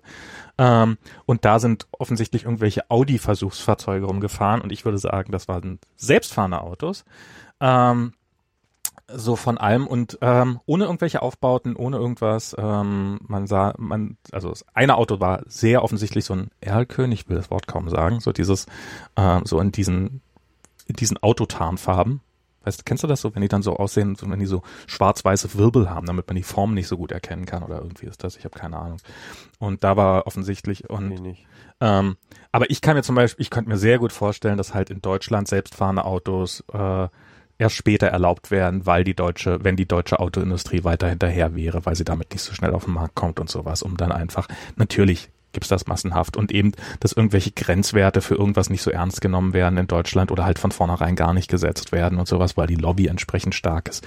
Aber ich glaube, das ist im Endeffekt relativ klassische Korruption. Das ist natürlich nicht so, dass da Säcke Geld hin und her wandern, aber das ist halt, dass dann irgendjemand weiß, dass wenn ich mich mit denen jetzt gut verstehe, dass ich dann irgendwann mal später da vielleicht einen Beraterjob kriege, wenn ich nicht mehr in der Politik bin oder umgekehrt oder ich hatte halt vorher einen Beraterjob und bin jetzt in die Politik gegangen oder sowas. Was natürlich Du auch, meinst wie bei Schröder und Gazprom, ne? ja, ähm, so, so diese, Ich diese meine, das ist schon echt, ich meine, ich meine ganz ehrlich, ne, das, das, das, das, das, das ist wirklich, eigentlich sollten wir uns alle äh, deutschen Staatsbürger wirklich in Grund und Boden schämen für diese, diese Aktion von Schröder irgendwie direkt vom Kanzleramt, also von der allerhöchsten Stelle irgendwie direkt zu Gazprom zu gehen, nachdem man Putin einen lupenreinen Demokra Demokraten genannt hat. Das ist echt, oh. Ja, aber ich meine so, so Oh, das ist schon echt hardcore, ey. auch hier Dings, ähm, jetzt habe ich seinen Namen schon vergessen, hier mit den, mit den, mit den, mit den jüdischen, mit den jüdischen äh, Spendern, ähm, Vermächtnissen. Vermächtnissen hier mit der, mit der CDU, das ist doch auch schlicht und ergreifend Korruption auf höchstem Level. Und das ist, das hat für, hat das für irgendwie Ja, aber, aber, eine also, aber es ist ja Konsequenz auch gehabt? nicht, aber, aber, aber Und da sind wirklich mal Koffer hin und her gegangen. Tatsächlich zur, äh, äh, zur Bereicherung der CDU. Hm? Aber auch nicht zur persönlichen Bereicherung, sondern zur Bereicherung der CDU. Ja, ähm, also aber trotzdem halt ganz klassisch, also ich meine ganz klassische Korruption. Also ist doch im Endeffekt, ob das jetzt der CDU zugutekommt oder ob das, ob das, also Ja, es ist ein Unterschied, ne? Also wenn du jetzt sagst, okay, das ist jetzt, ist es für die Sache oder ist es für mich, ne? Das ist, das ist ja genau der Unterschied, von dem ich rede. nee. Das ist, glaube ich, das ist, glaube ich, sehr häufig bei Korruption der Fall, dass sich die Leute gar nicht so sehr selber bereichern, sondern dass das, dass es halt die Institutionen sind. Ja. Also, aber ich fand, ja, also diese, dieses, diese merkwürdigen, aber das ist ja auch nie aufgeklärt werden. Vielleicht haben, vielleicht war das ja auch eine Schutzbehauptung und und ähm, in Wirklichkeit haben sich da Leute persönlich dran bereichert, auch. Das kann natürlich sein, aber das ist nicht bewiesen. Also was Ja. bewiesen ist, ist, dass die CDU sich bereichert hat. Also Ja, aber das ist, ist das äh, jemals äh, das alles andere ist Spekulation. Ist es da jemals zu einer Alles Verurteilung andere ist? Spekulation. Ähm, gute Frage. Ich glaube, dieser Leisler Keep, dieser, dieser Schatzmeister, da ist irgendwas passiert mit dem oder so. Ich bin mir auch nicht so sicher, das ist schon so lange her. Ja. Ach, da gibt's auch noch, habe ich auch noch so eine Doku drüber, über die Spendenskandal, den wollte, die wollte ich mir auch noch gucken. Habe ich auch noch auf der Platte, habe ich noch nicht geschafft. Ach so. Ja, hätte ich natürlich jetzt gut, ähm, hätte ich jetzt natürlich gut äh, das Wissen gebrauchen können. Naja. Ich, ich habe noch was. Wir haben es bisher durchgehalten, das, das T-Wort nicht zu sagen. Obwohl es wirklich ja, ja. echt gerade schwer ist. Ähm, Wieso, was ist denn da jetzt schon wieder? Ist das schon wieder was Besonderes? Naja, ist rausgekommen, dass- ist rausgekommen, dass Trump im, im, im letzten Juni probiert hat, Müller zu feuern. Ach stimmt, ja. Ich habe das schon gar nicht mehr durchgelesen. Ich, bin Und- da irgendwie mittlerweile Und gestern so, hat oh. Lindsey Graham, ich habe das, hab das retweetet, den Internetausschluss, so, so wirklich so Drop the Mic mäßig in einem Nebensatz gesagt, so, so ja, und jetzt gucken wir uns das an und wir glauben nicht, dass das Fake News waren und wenn sich rausstellen sollte, dass Trump probiert, also wir wissen, dass er es nicht geschafft hat, weil Mueller ist noch im Amt, aber wenn wir rauskriegen, dass er probiert hat, Trump zu feuern, dann, äh, then the Trump presidency would be over. Das hat er gesagt. Das war ein, äh, einer der wichtigsten Republikaner. ein wichtiger Republikaner auch noch. Hm, Und ja. das ist, aber, aber ganz kurz, das heißt natürlich nicht, dass, kurz ja. wa- was ist, äh, klär mich nur mal ganz kurz auf und unsere Hörer vielleicht auch. Ähm, was war denn jetzt genau rausgekommen? Also was, was hat jetzt Trump genau getan oder gesagt und zu wem? er hat äh, ein, er hat einen weiß, weißen, ein Mitarbeiter des Weißen Hauses beauftragt, äh, ähm, oder vom Justizministerium, ich weiß nicht von wem, hat er beauftragt, ähm, ich glaube, da sind auch bisher keine Namen genannt worden von dem, sondern halt nur so, hat er beauftragt, ähm, ein, äh, den, den äh, Müller zu feuern und und hat das halt gesagt, so, ja, du feuerst den jetzt und dann hat der Typ halt gesagt, das mache ich nicht, da, ich kündige, dann kündige ich, wenn ich das machen muss. Und daraufhin, Ach ja, warte mal, ja. und daraufhin hat sich dann Trump halt irgendwie dann äh, wieder rausquatschen lassen aus der ganzen Sache. Äh, Und hat dann halt im Endeffekt dann, ist dann sozusagen von seiner Forderung wieder zurückgetreten. Oder Stimmt, war das der, der, der Deputy ähm, äh, äh, Attorney? Der Deputy ich weiß nicht, ich glaube so, ich glaube sowas, irgendwas mit White House stand da immer drin, White House, irgendwas, weiß ich nicht, wer das war. Und ähm, eigentlich müsste es ja irgendjemand beim Justizministerium sein. Und ähm, Mhm.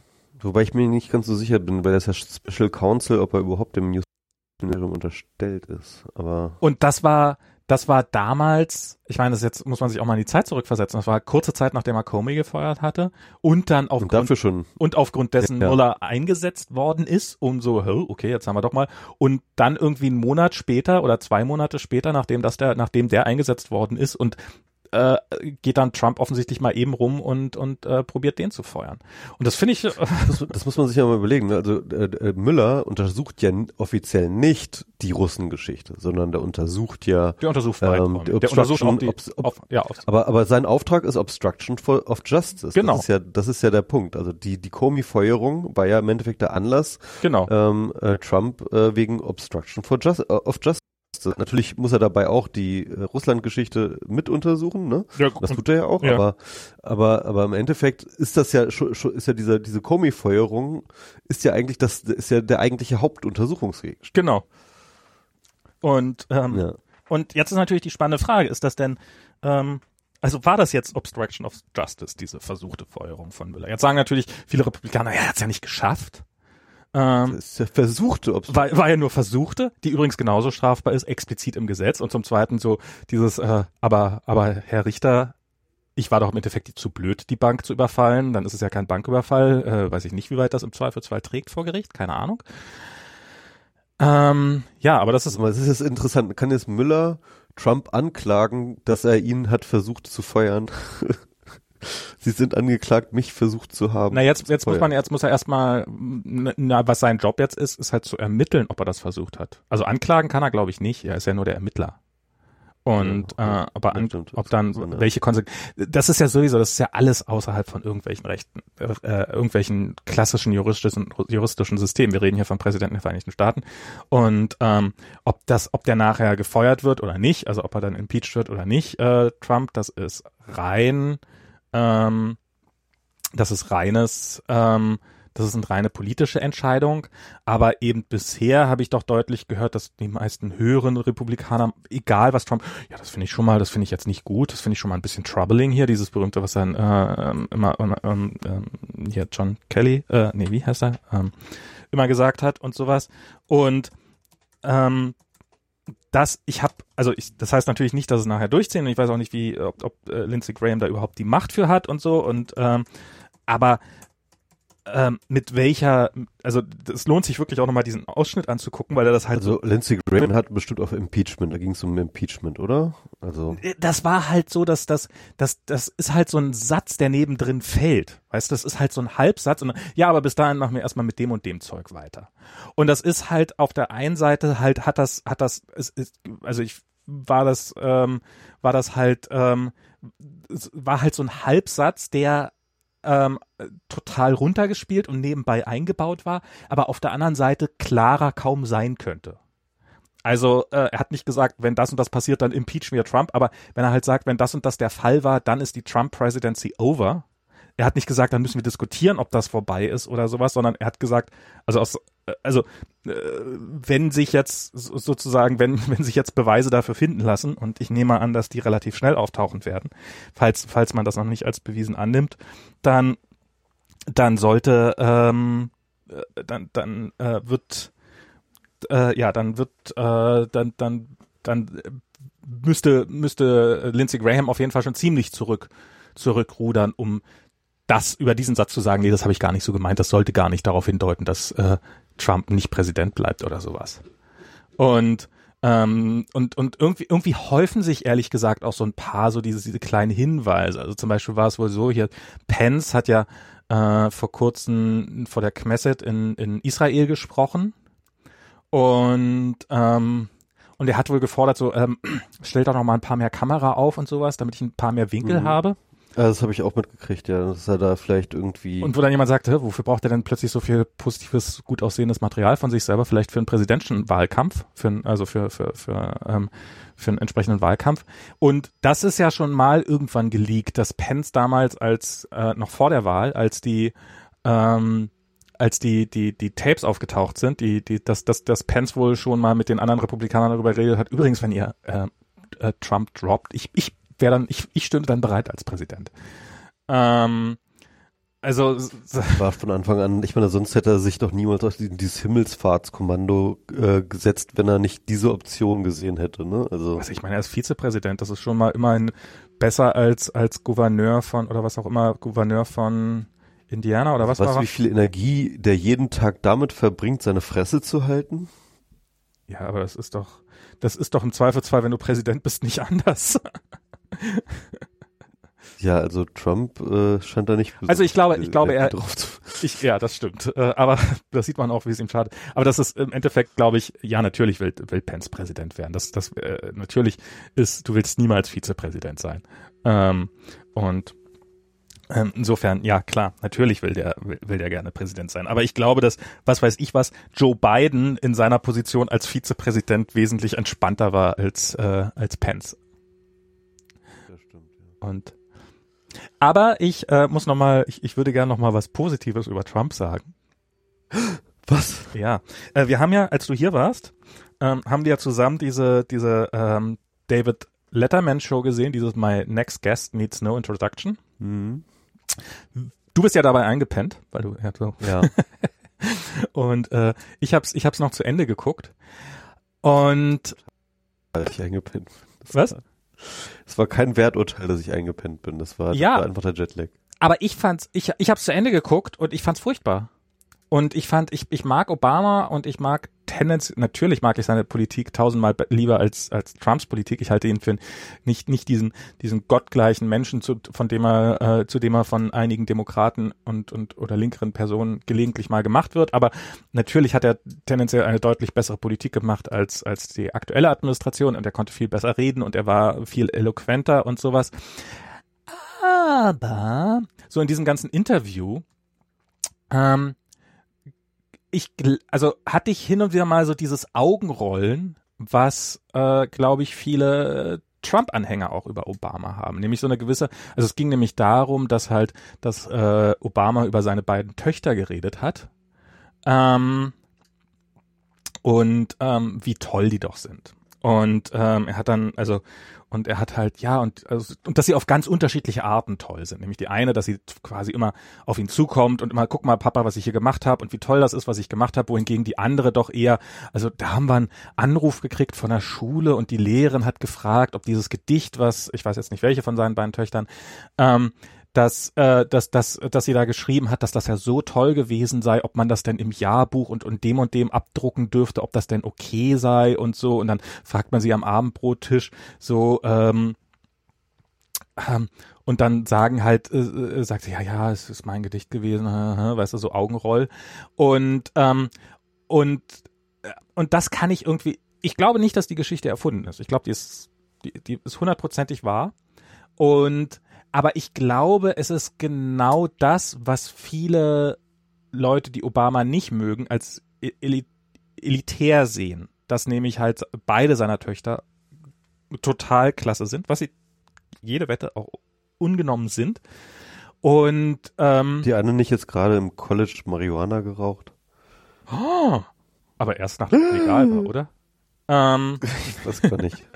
Und ähm, ist, das, ist das da Pflicht in dem Fach? Ist das ähm, und und und das und dass das irgendwie angeberisch klang.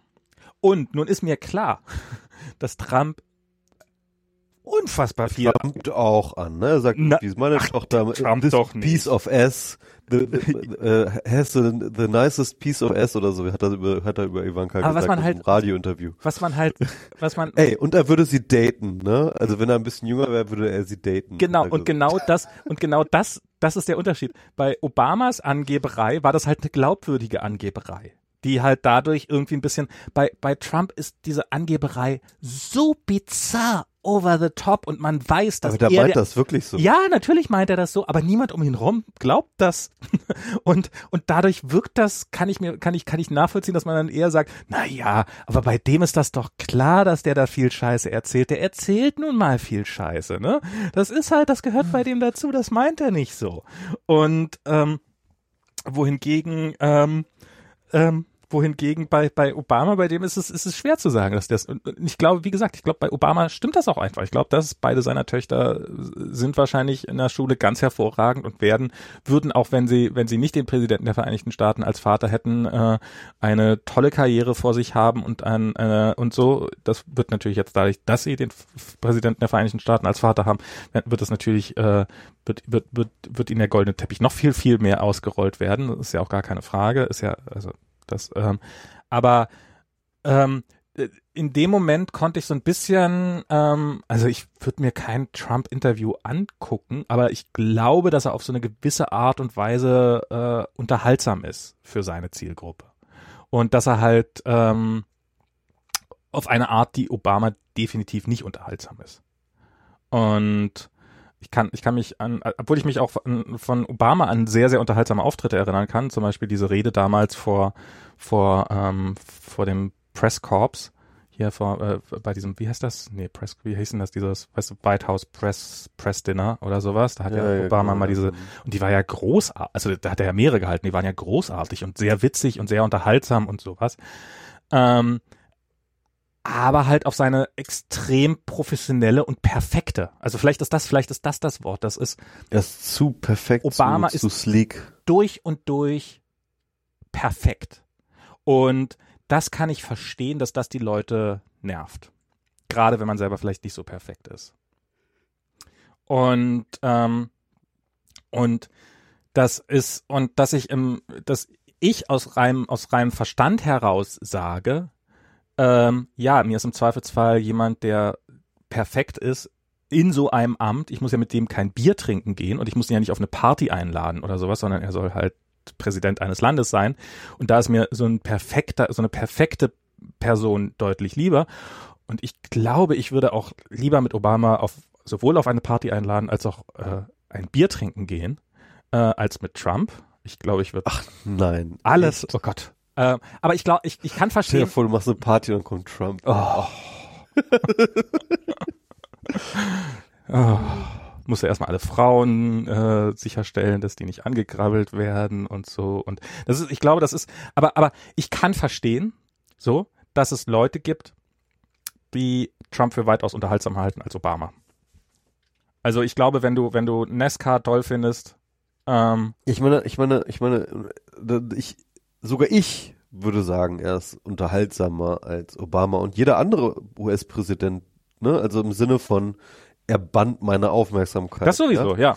Also, also, äh, weißt du, so Kriegsfilme sind auch unterhaltsam, ja. Ja, also, ja, klar. Auf so eine ja, gewisse, oh, ja, auf also. so eine zynische Art und Weise. Und, ähm, und, und, und ein Autounfall ist auch in gewisser, auf, auf eine gewisse ekelhafte Weise auch äh, unterhaltsam, ja. Ich, man kann jetzt aber nicht sagen, dass Obama nicht unterhaltsam war. Der war auch wahnsinnig unterhaltsam. Ja, aber, meine, okay, du hast, du hast, aber du für hast eine andere Zielgruppe. Ich, weiß Also ich nicht, kann also mir vorstellen, ich meine, guck mal, wenn ich jetzt irgendwelche, ähm, was ist, was ist denn jetzt mal so ein intellektueller Lustiger? Ähm, ich meine, sehr viele Deutsche. John Oliver? John Oliver, genau. Sagen wir mal John Oliver gegen Mario Barth. Dann ist mhm. John Oliver, ähm, finde ich, tausendmal komischer als, als Mario Barth.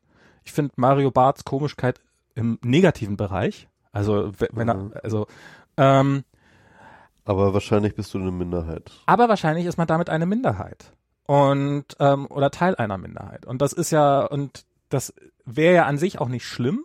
Ähm, und ich muss sagen, ich glaube, ich finde, ich finde den Vergleich von, von der Unterhaltsamkeit von, von zwischen, zwischen Trump oder dass ich hier quasi Trump mit Mario Barth gleichsetze, was die Unterhaltsamkeit anhängt, finde ich einen ungerechten Vergleich und zwar in dem Fall tatsächlich für Trump. Ich glaube, ich würde, ich kann Leute eher verstehen, dass sie Trump unterhaltsam finden, als dass sie Mario Barth unterhaltsam finden.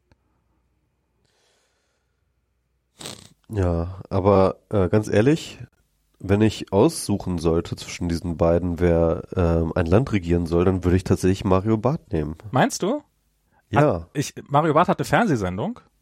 Ja. Und ähm, ich habe mal, ich habe diese Fernsehsendung nie gesehen. Ich habe mal ein paar Kritiken dieser Fernsehsendung gesehen und so ein paar Ausschnitte und worum es in dieser Sendung geht. Und da bin ich mir nicht mehr so sicher, ob ich lieber Trump als, äh, das, ob ich lieber Mario Barth als Trump hätte. Gut, also ich kenne Mario der ist, der, nicht. Der ich habe, ich hab, glaube ich, noch nie was von ihm gesehen. Ne? Aber für mich gilt einfach die Regel: Wen würde ich lieber ähm, im Amt des Präsidenten sehen? Trump A oder B, würde ich immer B sagen. Egal wer. okay. Ist in Mario Barth insofern schon besser, dass ihn niemand verstehen würde. Und das, wenn er ja, dann nee, ich, ich glaube, ich glaube wirklich, dass er, ich glaube wirklich, dass Mario Barth das bessere Entscheidungen treffen würden. Das, da, da bin ich mir nicht sicher. Da bin ich mir wirklich nicht sicher. Ich, ich weiß, wir, wir haben ja sogar den Fall, dass Mario Barth mal Trump unterstützt hat.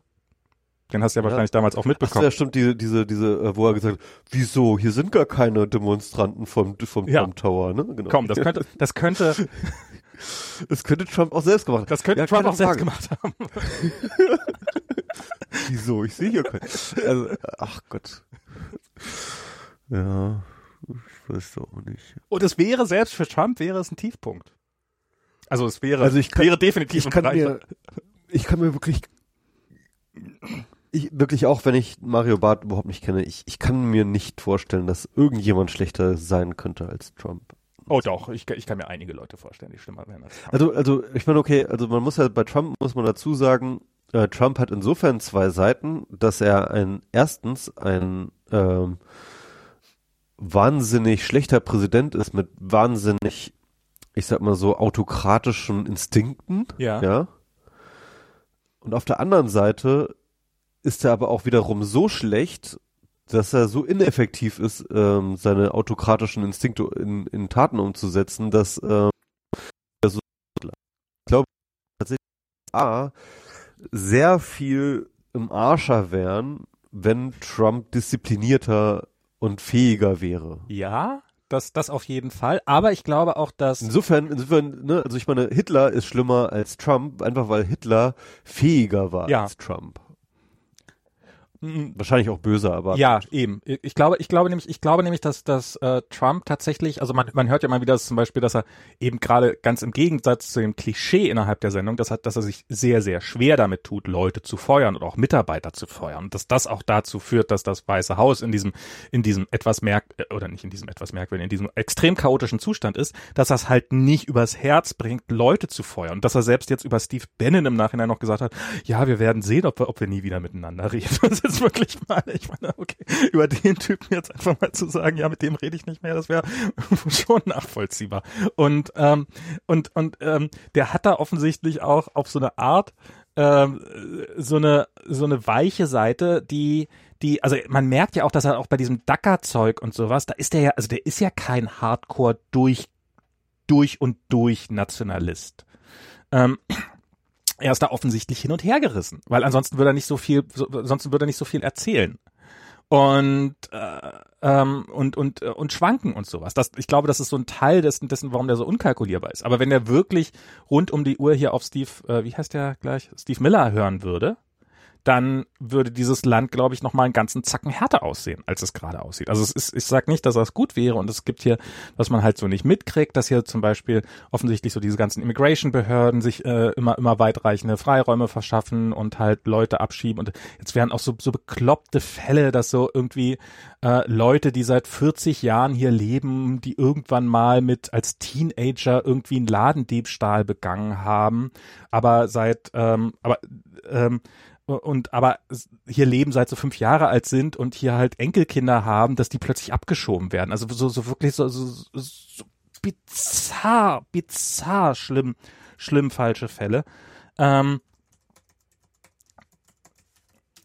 und so, also es, es, ich sag nicht, dass hier irgendwas, dass, dass, dass es nicht, dass, dass hier nicht sehr schlimme Sachen passieren, gerade in diesem Land. Und, und diese ganzen Rollbacks, die so bei der EPA passieren und so diese ganzen Sachen, das sind, das sind alles schlimme Sachen. Aber ich kann mir sehr, sehr wohl weitaus schlimmere Leute als Trump vorstellen und das nicht nur aus Inkompetenz. Inkompetenz ist definitiv ein wichtiger Faktor. Seine Inkompetenz äh, wird uns wird uns retten im Zweifelsfall. Aber ähm, ja und also es ist aber er hat einen gewissen Unterhaltungswert und ich glaube, das war für viele seiner Wähler wichtig. Und ist vielleicht nach wie vor für sie wichtig. Was, was, was, was, was, was ich befürchte, wenn sie, wenn sie es schaffen, Trump jetzt ähm, noch abzusägen, ne? Also Ja. jetzt innerhalb, sagen wir mal, den nächsten Viertel, halbe Jahr oder so. Also bevor er wirklich, bevor er wirklich etwas richtig, richtig Schlimmes anstellen Mhm. kann, ne? Also so Atomkrieg Ja. schlimm, ne? Ähm, dann wird er in einer positiven Weise in die Geschichte eingehen. Ja, Bush ist kurz davor, in einer positiven Weise in diese Geschichte einzugehen. Im Augenblick, äh, Ja, da, da, ja, also das, das, äh, das, das würde ich mal noch abwarten, weil der Punkt ist, ähm, der Irakkrieg war so desaströs, da muss sich erst einmal eine Fehlentscheidung, ähm, die muss noch kommen, die sich damit messen lassen kann. die, ne? die, die, ja, aber die, die, die also die Popularitätswerte Vietnam von ist halt Bush, das einzige, ist, ist, ist das, ist, ist die einzige Fehlentscheidung, die da, äh, äh, die, die da in der Kategorie Moment. spielt bisher. Moment. Ähm, auch da könnte man doch sicherlich noch einiges nennen. Die, die, hier das Wegsperren aller Japaner im Zweiten Weltkrieg, äh, ist da vielleicht auch nicht ganz schlecht und McCarthy war vielleicht auch nicht ganz verkehrt und Iran kontra und aber ähm, im Augenblick ist, wenn du Umfragewerte werden offensichtlich auch für historische Präsidenten gemacht, hat halt ist Bush auf einem Rekord hoch. Also für Klar, natürlich, aber es liegt jetzt nur an Trump. Ne? Es liegt nur an Trump, Die, aber der, der wird, der wird jetzt mal. momentan, ja, ja, also das, das aber selbst Hitler, der nun alle Zeit der Welt hatte und Hitler war und alle Zeit der Welt hatte und es auch erfolgreich gemacht hat, nämlich die ganze Welt in Schutt und Asche gelegt zu haben, gibt es nach wie vor sehr, sehr viele Leute, die den für, für, äh, die den für bewundern und für von reicht von war doch gar nicht so schlecht bis hin, ja, war der geilste überhaupt. Und das ist, ich, naja, komm, ne, Hitler war jetzt nicht so schlimm wie Hitler. ja, eben. Oh, warte. Aber das ist, aber das ist egal. Ich glaube, egal wie schlimm es ist, egal was Du der musst ja auch machen würde. bedenken, ne, Hitler war nicht nur schlecht. Äh, Immerhin ja. hat er Hitler umgebracht. Ja, das ist, ja, das ist, äh, ähm, das, das, das muss man ihm mal, also hier, viele Leute, also war das nicht im Endeffekt sogar gut. Viele Leute haben von sich behauptet, sie würden gern Hitler umbringen, haben es aber im Endeffekt nicht durchgezogen. Der Einzige, der es wirklich durchgezogen hat, war im Endeffekt Hitler. Konsequent. Das muss man Fall. Hitler aber auch echt mal zugute halten. Also, ähm, ja, aber, aber verstehst du, was ich meine? Es ist, es ist egal. Also so dieses berühmte, was, was Trump irgendwann mal gesagt hat, er könnte jemanden auf der Fifth Avenue erschießen und es würde seinen Popularitätswerten nicht schaden. Da ist ja leider was dran. Da ist ja, Ja, nee, was ich, was, was ich, was ich eigentlich noch ausführen wollte, war nämlich, also ich meine, Simon, ne, wenn, wenn Trump jetzt abtritt, ne, ohne etwas Schlimmes äh, gemacht zu haben, ja, dann wird man, ähm, dann wird in Erinnerung bleiben, dass da dieser Typ war, der die ganze Zeit wahnsinnig unterhaltsam war, der halt die ganze Zeit irgendwie einen eine äh, ein Slapstick nach dem anderen vollführt hat, ja, der der äh, alles durcheinander gewirbelt hat und ähm, äh, und den niemand mehr ernst nehmen konnte und das das das das wird natürlich nicht auf so in dem Sinne Art. positiv in, in dem Sinne positiv, das war ein großer Präsident, der viel geschafft hat, ja, ja. aber es wird halt so als als sag ich mal eine wahnsinnig tolle popkulturelle Erzählung Ja. und und und der der lustige Onkel äh, keine Ahnung was ja Ja, ja. ähm, wird das eingehen so und das, ist- das ist eigentlich echt schlimm weil das das würde das das würde diese diesen diese krasse Misogynie und und Rassismus von Trump halt total normalisieren so ne Ja, aber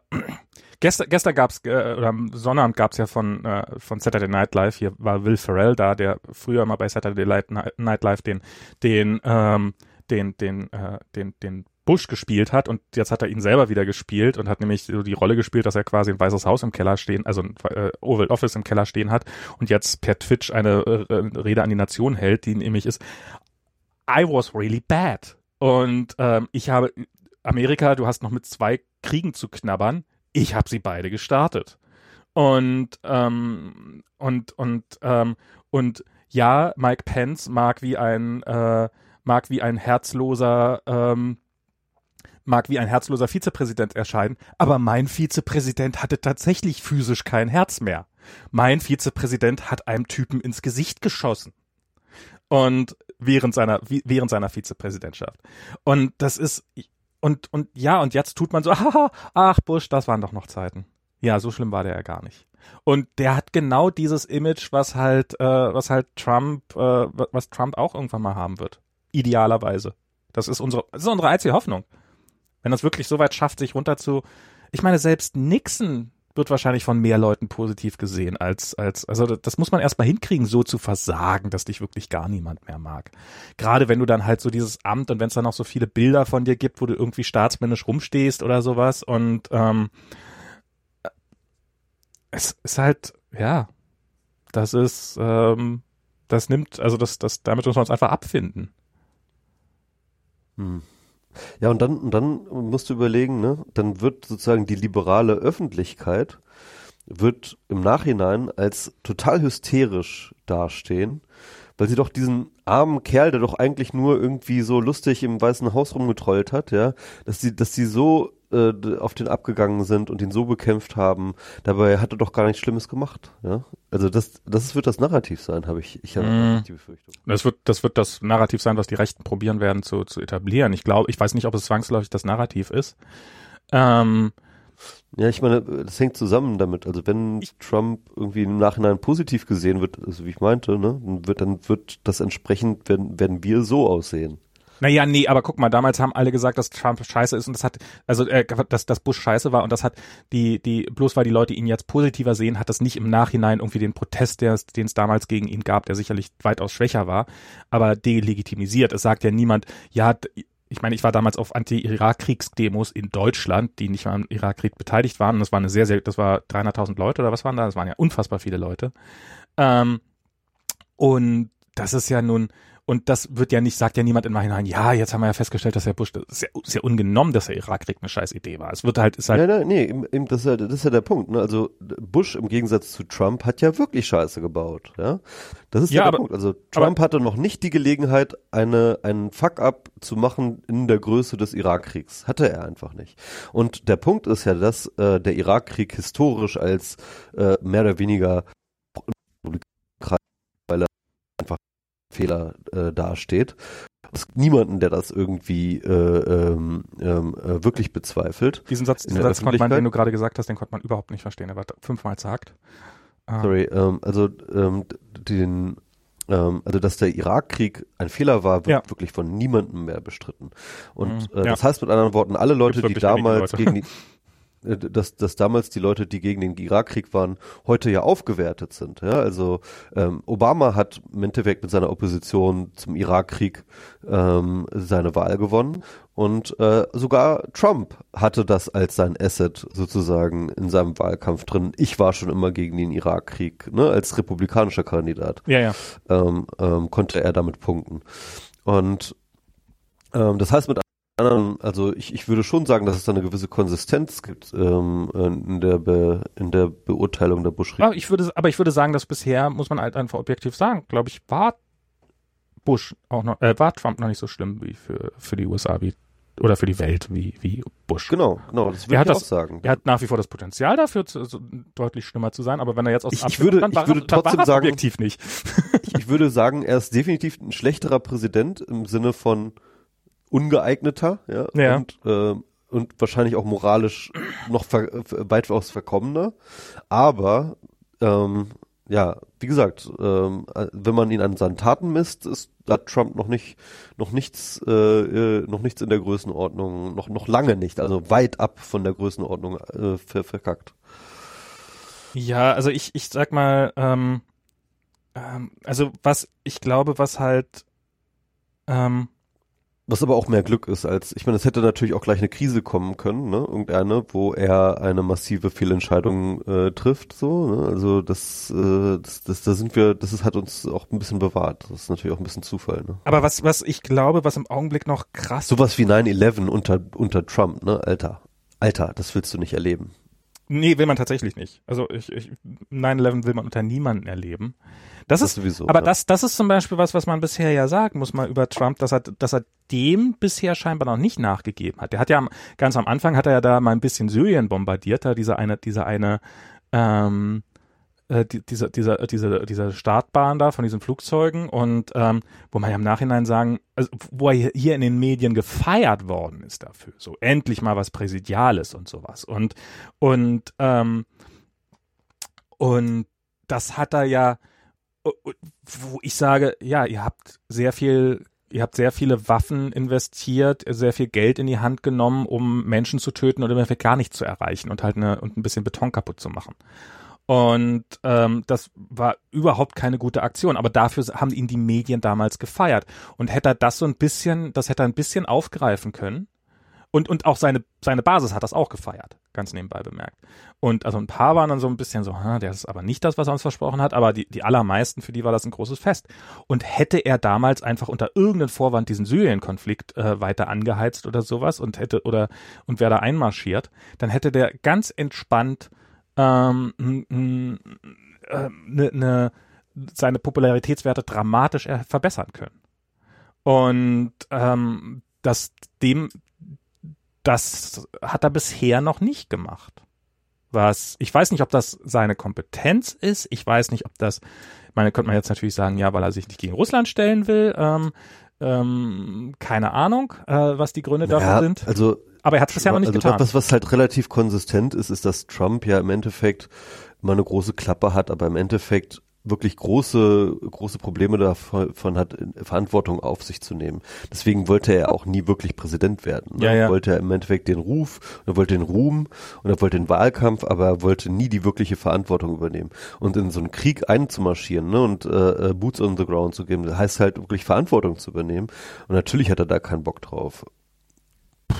Weiß ich nicht. Also keine Ahnung. Ich, ich, also es hätte, also ich, ich, es hätte mich. Das war ja auch schon immer sein, sein, sein Wahlkampfticket, ne? Das war ja auch immer zu sagen, so, hey, ähm, äh, ich bin gegen Auslandseinsätze. Ja, sein Wahlkampfticket war auch, dass er kein Globalist sei und dass die Reichen ihn nicht mögen. Also, ähm, also wenn es danach ginge, dann, Globalist, je nachdem, wie du ihn definierst, ist er ja auch nicht. Also also, naja, er hat sich gerade im Weltwirtschaftsforum Davos feiern lassen. Ähm, ich weiß nicht, ob es noch. Naja, komm, also wenn man da nicht hingeht, dann ist es ja auch, naja, ist egal. Ich weiß nicht, das, viele ist andere kein, gehen das ist jetzt keine besondere Trump, äh, Trumpigkeit, irgendwie zum, nach Davos zu fahren. Ja, aber er hat, hat einige Sachen gemacht, die, die, die, äh, die, die, die, die definitiv also äh, mit Wahlversprechen zu brechen, das ist ja, das ist ja geradezu eine Routine geworden für ihn. Das ist doch, also. Das stimmt schon, aber ich glaube, ich, ich nehme ihm das schon ab, dass er das ähm, ernst meint und dass er das eh, dass er das tatsächlich für eine schlechte Idee hält, ähm, ähm, Auslandseinsätze zu machen.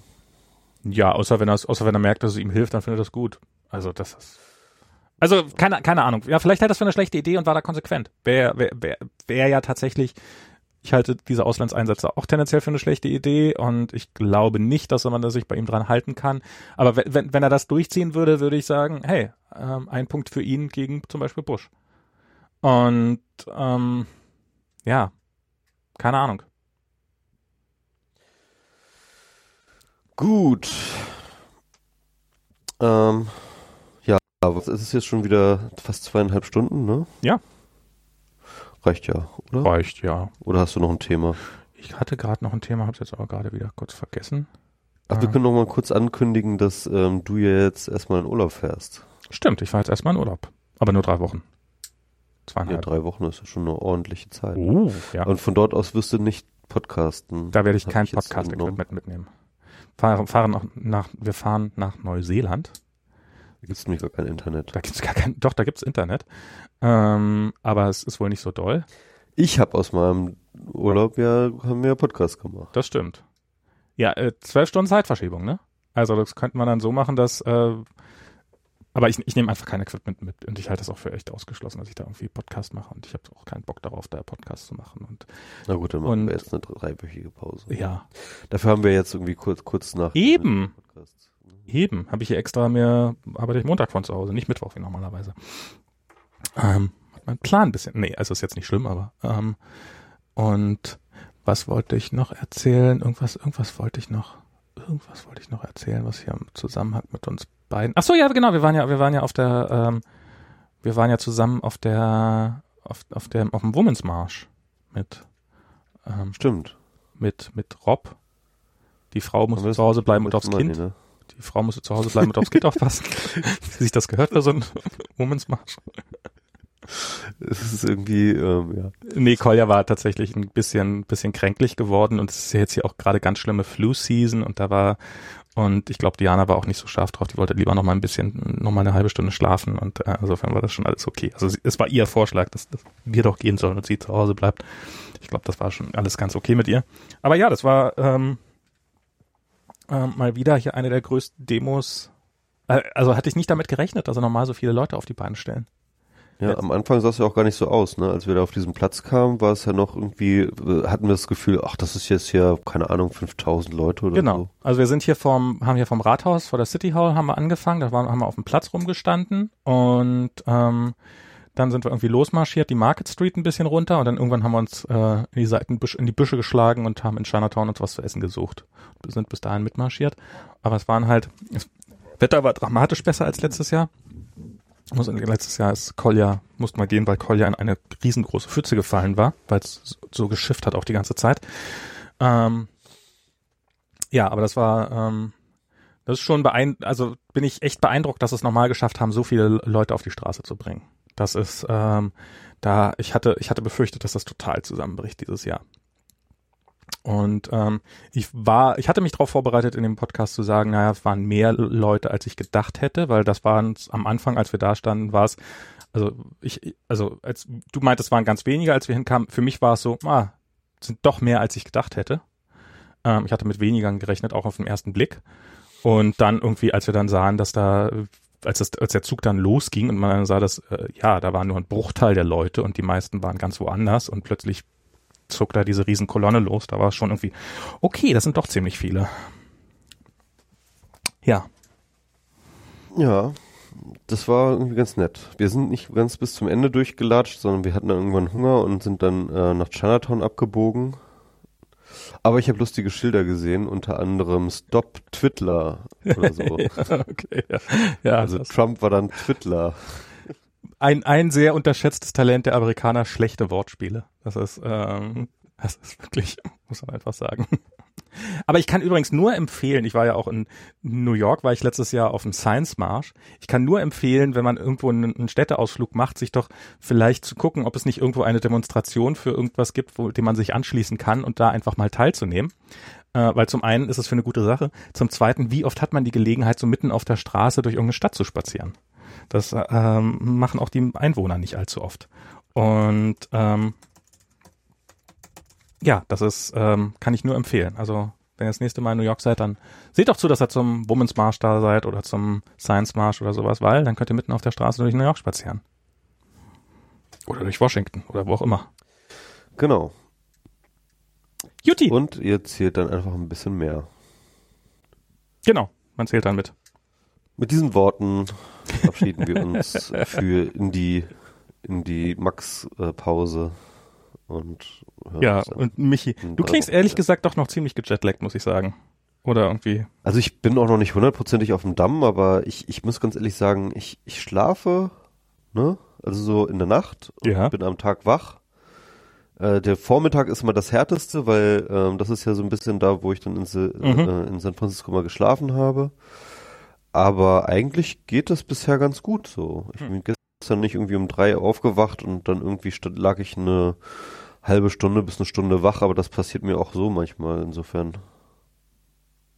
Du Armer. Ja. Gut. Naja. Alles klar. Dann sage ich mal, bis zum nächsten Mal. Tschüss. Danke fürs Zuhören Tschüss. bisher.